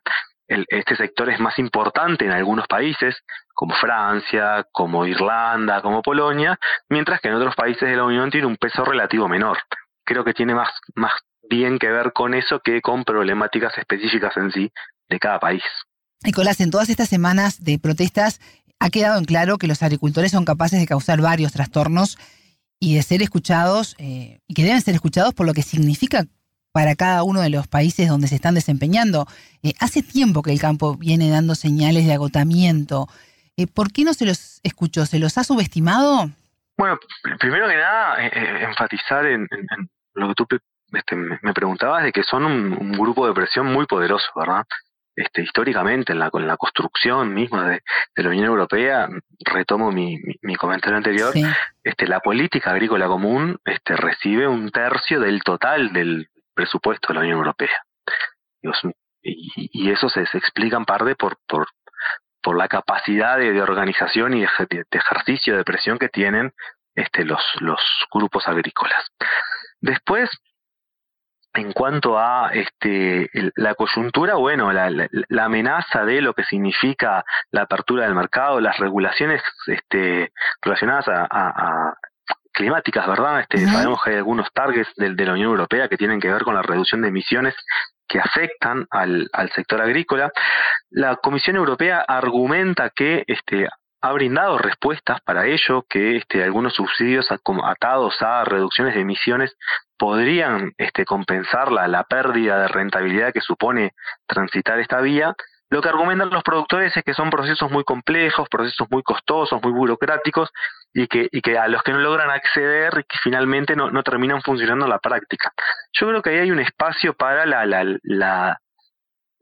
rearmado más específico de estos incentivos de cara a, alcanzar las, metas de la Unión Europea. Pero creo que en el fondo hay algunos elementos más centrales que tienen que ver con que los agricultores se plantean que su mercado siga siendo protegido, entonces esto implica, por ejemplo, este, volver a cerrar las, importaciones desde Ucrania, no firmar el acuerdo con Mercosur, que sabemos que es un tema que está arriba de la mesa y, que preocupa fuertemente a, este sector, y que este, las, las, las emisiones, las, las metas de, reducción de emisiones al menos se dilaten. Creo que estos son las, principales planteos de, de, estos grupos de cara bueno, a, asegurar sus márgenes de rentabilidad y, y, creo que tienen el elemento de presión adicional de que son, se vienen las elecciones europeas y que hay grupos este, políticos, este, sectores políticos no tradicionales, por llamarlos de alguna manera, que están buscando capitalizar su descontento.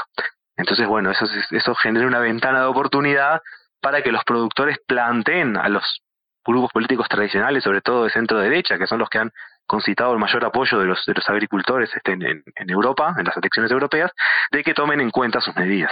Creo que es una ventana de oportunidad que, están intentando, aprovechar. En el último año han aumentado los cuestionamientos en Europa a las sanciones impuestas por Estados Unidos y sus aliados contra Rusia por la crisis en Ucrania, que tú, tú mencionabas como uno de los factores de lo que está ocurriendo con las protestas agrícolas, y a raíz de los severos efectos en la economía y la forma de vida de las distintas poblaciones. Vimos también en 2022 y 2023 paros y marchas por la crisis energética y el descenso en la calidad de vida de los europeos. Incluso lo hablamos contigo en otros programas en Telescopio. Lo que está ocurriendo en este 2024, Nicolás, ¿puede lograr que la Unión Europea revea las sanciones o su vínculo con Estados Unidos en materia económica? ¿O es más fuerte la relación con Washington que con su propia gente? Eh, a ver, yo, lo, plantearía de este modo. A ver visualizo que este, la Unión Europea ha, adoptado este, para sí misma en, el acierto o en el error la, la, cuestión de, de, la guerra en Ucrania como un asunto existencial para la propia Europa. este, el, hecho del retorno de, la guerra al, territorio europeo significó en, muchas capitales europeas, este, bueno, una reorganización de, un montón de cuestiones, porque se, se, se, lo, se lo visualiza de este modo. Se lo visualiza como, como una amenaza fuerte a, bueno, a todo el armado de seguridad este, internacional que rige en Europa. De hecho, visualizo que es Europa que está más, más preocupada por sostener el apoyo de Estados Unidos a, Ucrania que, en sentido opuesto. Dicho esto, hay algunas cuestiones que, o algunas derivaciones económicas en las cuales este, los costos de asumir este esfuerzo son, son asimétricos. el, el caso más notorio es el caso de la energía que tú bien planteabas. Estados Unidos, por ejemplo, tiene autosuficiencia energética. Entonces, frente a, la emergencia de, un conflicto de este tipo, tiene mayor capacidad de responder hacia eso, por ejemplo, aumentando su producción de, gas natural y, proveyéndose, o de shale eh, oil, y proveyéndose a sí mismo a, costos razonables. Europa tiene más dificultades porque tiene que importar estos, estos recursos, estos insumos, perdón, y los importaba este, tradicionalmente desde Rusia. Estados Unidos aparece como una alternativa, pero los precios que ofrece Estados Unidos son mayores a los que obtenía Europa en el pasado. Europa sale a buscar otros proveedores, por ejemplo Medio Oriente, pero bueno, también se enfrenta a una nueva situación regional allí también este, convulsionada, lo cual pone en riesgo, este, si bien tal vez no los suministros, el, precio. Entonces, eso sigue generando presión porque esos precios de la energía luego, como bien sabemos, se trasladan a toda la economía. En el fondo de todo esto está la cuestión de cada uno de los países y regiones de adaptarse a, este tipo de shocks. Y bueno, claramente Europa, este, por, por sus características, este, y, en particular por el armado energético que tenía previo a la guerra, bueno, tenía menores capacidades de, readaptarse a esta nueva situación que las que tiene Estados Unidos. Y eso ha afectado, el, como tú bien decías, el, el, el nivel, el, el, costo de vida, lo que, lo que se llama la crisis del costo de vida, teniendo en cuenta además que, que se arrastran algunos fenómenos previos, ¿no? Los, los efectos no saldados de la crisis de 2008, que pegó muy fuerte en Europa, la crisis de la pandemia posteriormente, son todas cuestiones que se van sumando y que, bueno, van eh, agregando cierta tensión al contrato social. Y, y, las protestas, sean estas u otras, bueno, son en alguna medida un reflejo de ello. Telescopio. Ponemos en contexto la información. Hasta aquí nuestro espacio de análisis. Alejandra, pueden volver a escuchar la entrevista en sputniknews.lat. Así es, Martín, ustedes ya lo saben, la frase del día la escucharon en Telescopio. Todas las caras de la noticia en Telescopio. En este momento parece que como si se estuviera apretando el acelerador de estas eh, políticas casi desde una perspectiva de, desesperación de las grandes corporaciones, en el sentido de que eh, estamos ante el final del modelo económico neoliberal, por un lado, eh, un modelo que está prácticamente agotado, en el caso de Europa, en una situación de estancamiento que ya dura 15 años, con crecimientos medios inferiores al 1% durante todos estos 15 años y con unos retos de futuro casi insalvables, como son el hundimiento demográfico y la acumulación disparatada de, deuda. Telescopio, un espacio para entender lo que sucede en el mundo.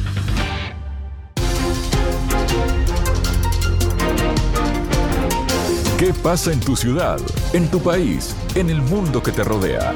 Radio Sputnik te informa todo el día.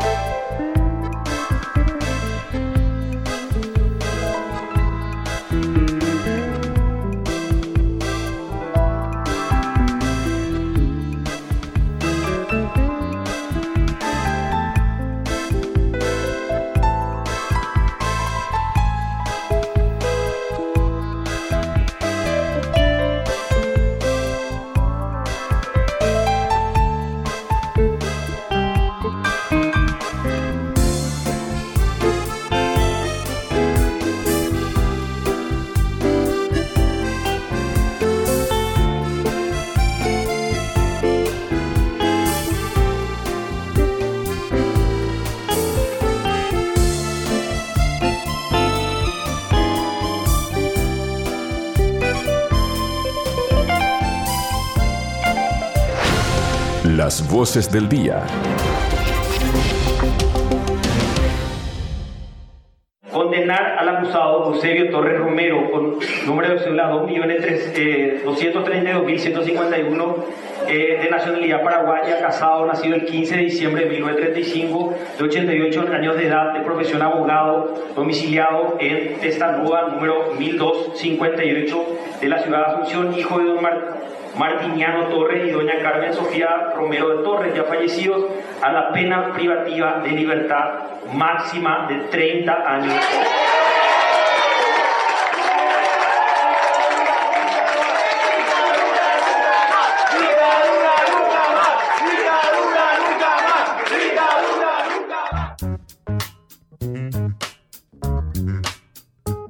Y de esta manera le estamos dando la bienvenida a nuestra compañera Natalia Verdún, tema duro, yéndonos a Paraguay. ¿Cómo andas, Natalia? Muy bien, Martín. Muy contenta de estar acá contigo nuevamente. Y como vos decías, es un tema duro porque vamos a hablar de, mucha violencia ejercida contra miles de paraguayos durante la dictadura de Stroessner, que duró 35 años y que justamente en febrero se cumplieron, los primeros días de febrero se cumplieron también 35 de que dejó de estar en el poder, ¿no? De que Paraguay comenzó una nueva etapa democrática. Con una herencia muy marcada, igualmente, por lo que fueron esos años de dictadura, hay que decirlo también porque la herencia de Stroessner hasta el día de hoy en Paraguay se está padeciendo, ¿no? Bueno, yo una cosa que hablé con la entrevistada que ahora la vamos a presentar es justamente de esa herencia y que la tenemos como claro ejemplo, por ejemplo, con el presidente anterior, Mario Abdo Benítez, Marito, que es hijo de un secretario privado de Stroessner. Digamos, una herencia más clara que esa, además de muchas otras cosas no relacionadas con eh, la corrupción permeada en el Estado, que lo hemos hablado muchas veces también aquí en En órbita, y además con la impunidad, que es de lo que venimos a hablar ahora, de lo que vengo a hablar ahora. Algo que además es muy conocido por todos nosotros en esta parte del mundo. Así es. Porque Paraguay no fue el único país que tuvo que sufrir una dictadura, ¿no? En el continente hemos sido varios los países que fuimos este conejillo de indias, podríamos decir, probando lo que fue en aquel momento bueno, el plan Cóndor, sin ir más lejos, pero bueno, en el caso de Paraguay, una herencia durísima. Sí, bueno, justamente te, iba a comentar eso, ¿no? De la coordinación, eh, esto que vos decías de esta de este experimento, ¿no? De la coordinación entre los países para, para una represión fuerte y que, y que quienes eran víctimas y reprimidos escapaban a otro país, igualmente ahí caían, ¿no? Que ha sucedido Argentina, Paraguay, eh, Brasil y Uruguay. La dictadura de 35 años del general Stroessner dejó 59 ejecuciones extrajudiciales, 336 personas desaparecidas, cerca de 20.000 detenciones ilegales y casi 19.000 casos de tortura.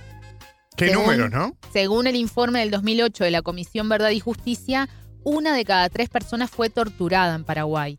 Y lo que escuchábamos al principio era la condena a al policía retirado, el comisario Eusebio Torres Romero, por torturas durante esos años de dictadura y que fue condenado a la pena máxima de, cárcel en, en Paraguay, que son 30 años, en un juicio histórico porque no solo por esta pena máxima, sino también porque es el primero oral y público contra un torturador. Esto sucedió el 20 de febrero. Sí. Nosotros lo, trajimos aquí en órbita, comentamos eso, hablamos también, hicimos un repaso por la situación en Paraguay relacionado con lo que vos decías de la impunidad. Y posterior a eso estuve en conversación con una de las víctimas de, este hombre, de Eusebio Torres, que hay que decir que por su elevada edad, tiene 88 años, u 89, no recuerdo exactamente, pero es un hombre longevo, grande, que está llegando a los 90 años, va a cumplir la pena eh, domiciliaria por la legislación de, Paraguay. Yo estuve conversando, como decía, con una de las víctimas de este hombre, de Torres Romero. No es, sin embargo, una de las personas que eh, lo denunció y por el cual se llegó a esta pena. Pero, sin embargo, es una mujer que tiene una trayectoria eh, muy presente y muy fuerte en la defensa de los derechos humanos en Paraguay. Es muy reconocida en Paraguay. Estoy hablando de Guillermina Kanonikov. Ella fue víctima, como decía, de las torturas de Eusebio Torres, que sabés que utilizaba, eh, y, es muy fuerte la imagen porque aparecía los, en los videos y en las imágenes justamente de los medios de comunicación paraguaya, paraguayos utilizaban un látigo para castigar a los, a los presos políticos. Guillermina eh, fue víctima de ese látigo en la oficina de inteligencia de Paraguay, ahí en Asunción, como muchas otras personas. Ella se animó a volver, ha vuelto reiteradamente eh, a este espacio que sigue siendo de la policía, a este edificio. Qué difícil eso también, ¿no? Volver al lugar que nosotros acá en Uruguay también conocemos muchas historias de personas que tienen que volver a lugares donde de repente, bueno, en algunos casos hoy en día funcionan museos de la memoria, Sí. etcétera, aunque hay mucho negacionista hasta el día de Mm, hoy. Pero mm. qué duro es volver a ese lugar donde tuviste que pasar una experiencia tan traumática, ¿no? Bueno, ella va a hablar de, de eso en la entrevista. Es terriblemente difícil pasar por esa institución porque te remueve todo. Claro. Así van a escuchar qué dijo. Y, y volvió justamente la semana pasada para mostrar en los medios de comunicación dónde era que se producían todos estos hechos, ¿no? Y, y- y si eh, invito a los oyentes a buscar esos datos y esa información porque es clarísima en la memoria de, ella cómo lo presenta. Guillermina tenía 21 años cuando sucedió esto, está a punto de cumplir 70. Estaba casada con Mario Raúl Sher Prono, que, bueno, que fue asesinado por 24 horas de tortura. Los detalles de, de lo que vivió ese hombre son estremecedores realmente. Y, y Guillermina sembró también un, hito histórico en la justicia paraguaya porque ella, apenas terminada la dictadura, hace la denuncia por, por el asesinato de su esposo bajo tortura y, y esa sentencia también es histórica en los años 90. Y luego se casó con Raúl Monte, que, que también es víctima de la dictadura paraguaya y que a la vez fue la última persona que vio con vida a Mario Raúl Claro. Sher. Em, ella- historia, ¿no? Claro. una historia muy, muy interesante, muy fuerte, de mucho dolor, pero también de mucha resignificación de ese dolor. Eh, vamos a escucharla a ella, unas cosas que son, que hablan claramente de la impunidad, que no solo sucede en Paraguay, también hemos tenido casos acá en Uruguay, por ejemplo, que Guillermina fue vecina de Eusebio Torres Romero. Qué O sea, terrible, Fue ¿no? vecina de su torturador. Vos sabés que no te quiero distraer del eje porque tenemos que escuchar a Guillermina, pero te estaba escuchando con respecto a Paraguay, porque a ver, en Uruguay nosotros seguimos reclamando Claro. verdad y justicia, porque claramente hay un rezago muy grande todavía, aunque hubo avances, ¿no? Hubo avances muy importantes que de repente hace 20, 30 años atrás eran impensados. En Argentina ni que hablar, han Mm. habido muchos avances que se pueden destacar, aunque todavía falta. Sí. Y ni que hablar ahora en el contexto actual es más complicado todavía poder avanzar en ese sentido. Pero te estaba escuchando con respecto a lo que significó la pena contra este torturador como noticia, ¿no? Y eso te muestra el enorme rezago que hay, por ejemplo, en Paraguay, en materia de verdad y justicia. Y eso me trajo a la memoria una nota que no hace tanto estuvimos trabajando hace unos meses atrás, el año pasado, acá en En órbita, hablando de lo que también está ocurriendo en España. ¿No? Porque a veces. Con las víctimas del franquismo. Porque a veces los europeos que se jactan, ¿no? El primer mundo, qué sé yo, pero en realidad hay una vergüenza histórica sobre lo que fueron las masacres de Franco, Sí. las víctimas que todavía están en fosas comunes y que nadie las quiere tocar, Mm. El debate político enorme que hubo con respecto a algo que debería ser prácticamente natural, ¿no? Cuando se hablaba de sí o no sacar los El restos de, Franco del Valle de los Caídos, ¿no? Y podría seguir, por eso no me quiero ir de tema, pero cómo la impunidad persiste a pesar de los avances y hay tanto rezago en algunos Mm. países, pienso en Paraguay, pienso en España, podemos nombrar más ejemplos, donde todavía queda muchísimo por hacer, ¿no? Sí, sí, así es. Y es interesante lo de España que seguramente da para hablar en otro momento por cómo se vive a nivel social, ¿no? Claro. Es un tema tabú totalmente. Absolutamente. El franquismo en España. Pero estamos en el 2024 Mm, Sí. y es tabú.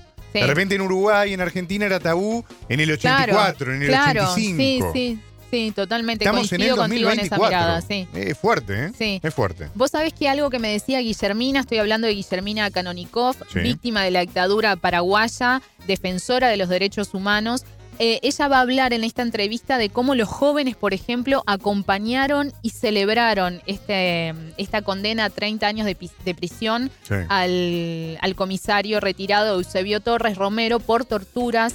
Las víctimas directas, digamos, quienes denunciaron a este hombre son dos hermanos eh, y la esposa de uno de ellos, que ya es fallecida, que presentaron la denuncia en 2011. Estoy hablando de Carlos Casco Luis eh, y, su, y su esposa María Teresa de Jesús Aguilera. Ellos, como decía, de- hicieron la denuncia en 2011, recién ahora fue condenado a 30 años de prisión que las va a cumplir domiciliaria hasta, bueno, hasta que esta persona eh, esté viva porque tiene 88 años. Vamos a escuchar entonces a Guillermina Canonikov. La entrevistada. Lo primero que te quiero preguntar, Guillermina, es tus sensaciones y emociones cuando escuchaste la sentencia eh, la semana pasada al comisario Torres. Sí, mira, eh, fue algo para nosotros insólito, ¿verdad? Porque mi marido y yo, eh, los dos somos sobrevivientes de la dictadura de Stroessner, ¿verdad? Los dos este año cumplimos 70 años. Los dos fuimos torturados por este cobarde torturador, ¿verdad? En estado de inde- indefensión. Eh, por supuesto, se las tomaba y se hacía el valiente, ¿verdad? Estábamos encerrados en un cuarto escuchando, eh, porque estamos fuera del país, ¿verdad? Hasta el viernes estuvimos en todas las audiencias, pero eh, como teníamos que viajar con la familia, entonces lo estábamos viendo a través de internet. Fue realmente increíble porque cuando el juez empezó a, yo le veía a todos los compañeros, ¿verdad? Veía quienes estaban en la sala y era era era una sensación que no no no es fácil describir. Por supuesto los dos con taquicardia, ¿verdad? Los dos con muchísima expectativa, los dos con, con ansias de, de poder aportar un, un granito más de arena en esta larga trayectoria de lucha, ¿verdad? Porque nosotros para ese entonces teníamos entre 20 y 25 años, era la franja de jóvenes que estábamos siendo apresados y torturados, ¿verdad? Ninguno de los compañeros que haya pasado por por el departamento de investigaciones puede decir a mí no me torturaron, ¿verdad? Entonces, estar esperando ese momento, ¿verdad? Y fuera, sin el abrazo y la contención de todo ello, no era fácil. Claro. Pero nos teníamos ambos, ¿verdad?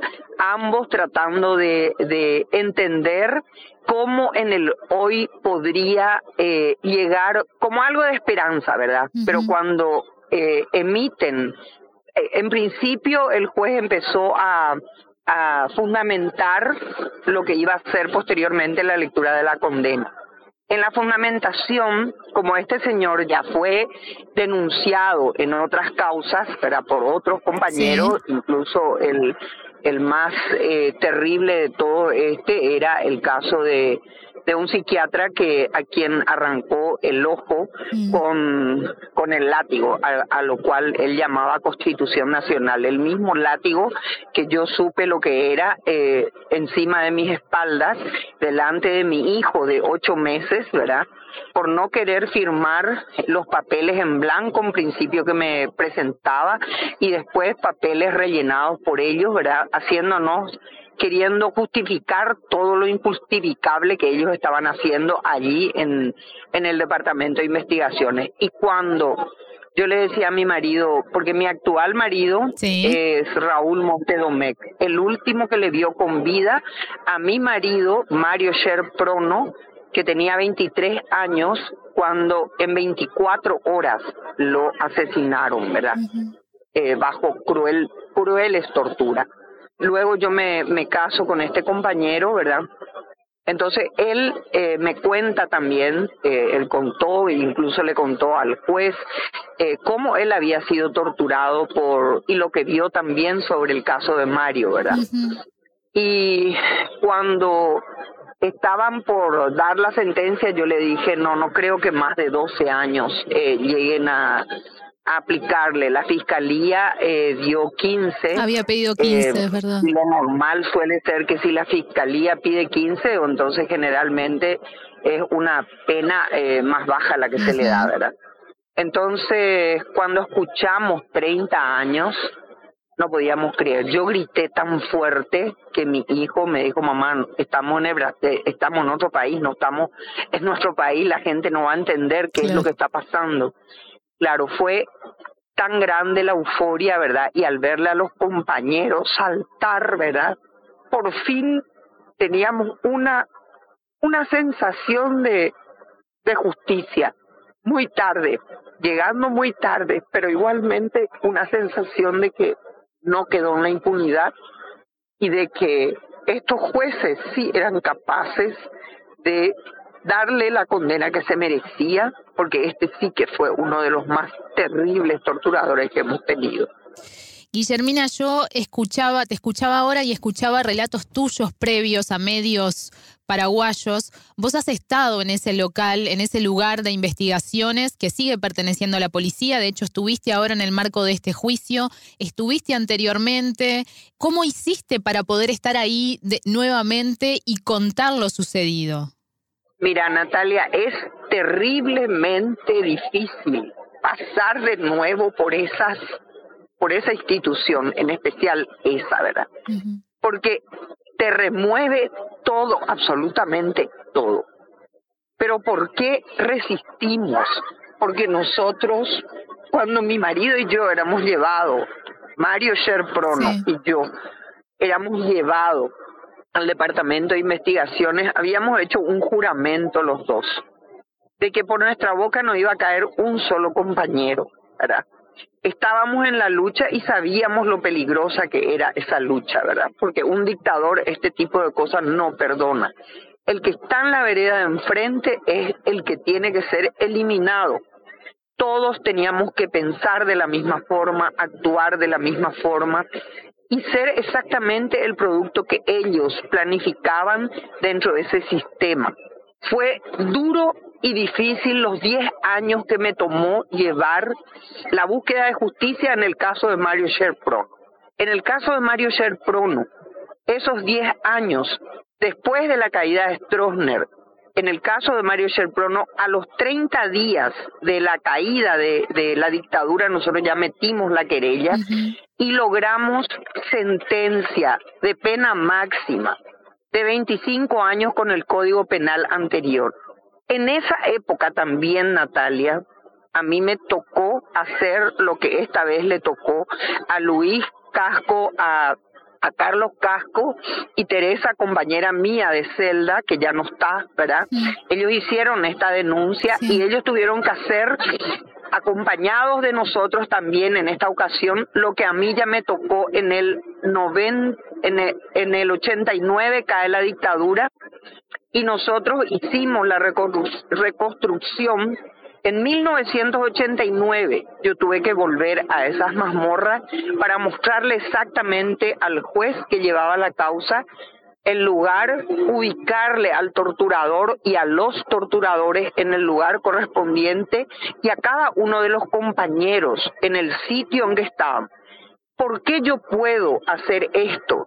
Porque yo sobreviví, Nunca pensé que yo iba a salir viva del departamento de investigaciones. Cuando a mi marido lo mataron, yo creí que yo, que, que yo no iba a poder sobrevivir, sin embargo, sí. Y entendí la responsabilidad que me tocaba. Me tocaba contar la historia de cómo mataron en 24 horas a Mario Sherprono, cómo nació mi hijo en prisión, y cómo el hijo de Carlos Casco nacía con nosotros también en la en prisión y cómo estos tres niños que nacieron en, en, esta misma celda donde compartimos con Teresa Aguilera de Casco y otras mamaron de un mismo pecho, ¿verdad? Tuve el privilegio de dar de mamar a tres niños en prisión, que son mis hijos de leche el sentir de que estábamos ahí, reproduciendo paso a paso lo que nos tocó vivir. Y después tener la sentencia de 30 años hizo de que sintiéramos que por más larga que haya sido la, la espera, valió la pena. Valió la pena porque no se trata de nosotros, Natalia. se trata de la prevención que dejamos con esta jurisprudencia, porque esto es pena máximo, máxima en el Código Penal actual. Entonces, son dos sentencias que son claves como para proteger los derechos humanos de estas nuevas generaciones. Es por eso que es tremendamente importante lo que ocurrió. En el primer caso, con el caso de Mario Serprono, y en este caso, con el caso de Teresa de Jesús Aguilera, que ya no está, compañera nuestra, y de Luis y de Carlos Casco, estos hermanos, quienes estuvieron en el, en el Departamento de Investigaciones y fueron terriblemente torturadas, torturados por este señor. Entonces sentimos como que si bien mucha gente dice, y yo disiento con esto, Natalia, mucha gente dice, la justicia que llega tarde no es justicia. En este caso sí es justicia. Sí es justicia porque estamos hablando de, delitos de lesa humanidad, delitos que no proscriben. Claro. Y entonces, que no prescriben. Y entonces esto nos da esperanza, esperanza de poder entender el por qué nuestra sociedad está hoy así como está. Porque es la lectura del pasado que en el presente sí o sí se tiene que analizar para poder darle una proyección de futuro por un nunca más, para que no vuelva a reproducirse este tipo de cosas. Porque nosotros en la sociedad paraguaya en este momento estamos sobre el delgado hilo entre lo que fue la dictadura, hemos avanzado tan poco que estamos así en la frontera con este neoestronismo que está intentando volver a reinstalarse.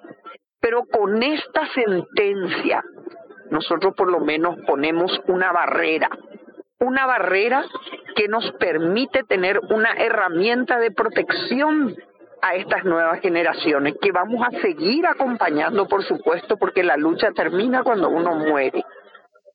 Guillermina, Vos hablabas ahora de, que sentís la responsabilidad, ¿no? De hablar de este tema eh, justamente por, para dejarle a las nuevas generaciones, para poder revisar el pasado y que estas situaciones no se repitan. Em, y hablabas de estas dos sentencias históricas, ¿no? La, que se dictó en, el, en, los años 90 por el asesinato de tu, de tu primer esposo, Raúl Sher, y la que se dictó ahora contra Torres. Y han pasado muchos años entre una y otra, muchos años en, que incluso vos fuiste vecina de Torres y te lo encontrabas en el supermercado y te lo encontrabas en el barrio. ¿Qué sensación de impunidad eh, eh, o, sensación y realidad de que un torturador estaba caminando por, la misma cuadra que una persona de, que, fue su víctima? ¿Cómo procesaste todo eso? Mira, eh, tenerle de vecino a tu propio torturador encontrarte con tu, con tu torturador en el supermercado, encontrarte en la iglesia, leyendo en la epístola como un cristiano así, pero apostólico romano, te enerva. Por supuesto que yo no podía callarme. Todas las veces que le he visto, le he escrachado, le hemos escrachado, ¿verdad? Solamente recuerdo una, un, un momento, una, una sola vez en que estando él con su hija embarazada, cuando yo iba como para gritarle y al verle a su hija embarazada a su lado, me frené, me frené por respeto a su hija, porque su hija no tiene la culpa del padre que tiene. Su hija siempre creyó que él era el gran padre eh, bondadoso y, y católico y el ideal de familia que construían para que veas la hipocresía que muchas veces se vive y lastimosamente, claro, como estas son prácticas clandestinas, entonces es lógico que la gente no sepa, ¿verdad? Y ellos como gentlemen se pasean alrededor, alrededor del barrio, pero con la mala suerte de tener sobrevivientes como nosotros, que no hemos bajado nuestras banderas ni las vamos a bajar y vamos a seguir denunciando no solamente a este, sino a los otros que todavía están vivos, para que la gente sepa de que sobre la impunidad no se puede construir una sociedad sana. Sobre la impunidad solamente la corrupción es lo que puede crecer. Y en esa etapa está el Paraguay. Esa es la etapa en que el Paraguay tiene que superar, pero no va a superar si es que no tiene conciencia de lo que vive y si no tiene conciencia de las acciones que debe tomar como sociedad civil para ponerle a cada quien en el lugar que se le que le corresponde. Yo creo que eso es lo más importante de todo esto y ya no somos nosotros, son los que vienen a tomar la posta, los que están tomando la posta y son los jóvenes los que pueden ir saneando el futuro de mi país. Eso me sostiene, eso me hace caminar, esa es la esperanza de futuro que tiene mucho sentido y por lo cual vale la pena seguir llorando, seguir sacudiéndose, lamiéndose las heridas, pero nunca quedarse para lamerse las heridas, sino que caminar lamerse las heridas caminando, haciendo construcción de futuro. Este año, ahora, a principios de febrero, se cumplieron 35 años de la caída del dictador Stroessner. Eh, hasta hace muy poco, el, presidente, el presidente de los paraguayos estaba relacionado con la dictadura porque es el hijo de un secretario privado, estoy hablando de Mario Abdo Benítez, el hijo de un secretario privado de, de Stroessner. ¿Cuánto falta en Paraguay para poder tener, vos hablabas de las nuevas generaciones, ¿no? Para poder tener conciencia sobre lo que significó, el impacto que significó estos 35 años de dictadura para toda la sociedad, no solo para, en tu caso, o en el caso de Mario, o en el caso de Raúl, eh, que fueron víctimas directas, sino para todo el pueblo, ¿no? De, las heridas que quedan. Y mira, eh, falta mucho, falta mucho por hacer. El camino es largo, es eh, estrillado, no es fácil, pero es lo que tenemos que hacer. Tenemos que invertir en educación para la participación ciudadana, conocer derechos y obligaciones, y entender de que solos no podemos construir eso, pero que juntos sí podemos cambiar el destino del país. Llevará tiempo. Ya no podré ver probablemente, qué sé yo, el resultado de todas estas acciones, pero hoy viendo cómo jóvenes de una calles, universitarios, chicos de la edad que teníamos nosotros, acompañaron este veredicto, recibimos juntos este veredicto, eso me da mucha esperanza, porque hay posta. Y si hay posta, lo que tenemos que hacer es seguir luchando para expandir esa, conciencia crítica de que si nosotros no actuamos, otros seguirán tomando decisiones que son nuestras, que nos competen a nosotros. Entonces, esa es una tarea muy importante. Si no queremos que estos bandidos, estos corruptos, sigan empotrados en las diferentes instituciones, tenemos que seguir trabajando trabajando por fortalecer esta democracia y fundamentalmente dando participación, tomando los espacios ciudadanos que nos corresponden a nosotros y reclamando a las autoridades de turno a que hagan el trabajo que les corresponde y si no, que se vayan a su casa o a la cárcel en el caso en que se lleven adelante juicios y podamos seguir teniendo un poder judicial que ponga cada cosa en su lugar. Guillermina, te agradezco mucho que te hayas hecho este ratito para hablar con nosotros. Gracias a vos, Natalia. Un gran saludo para, para ti y todos los que nos están escuchando.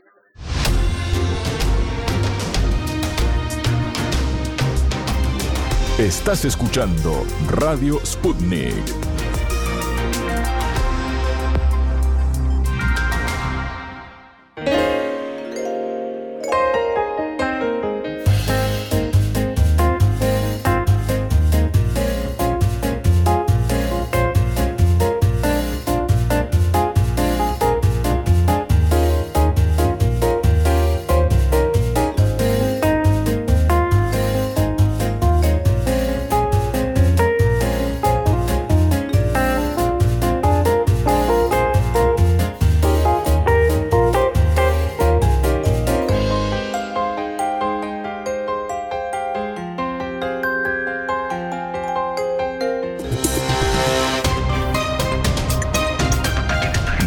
Sputnik te acompaña todo el día para mantenerte bien informado.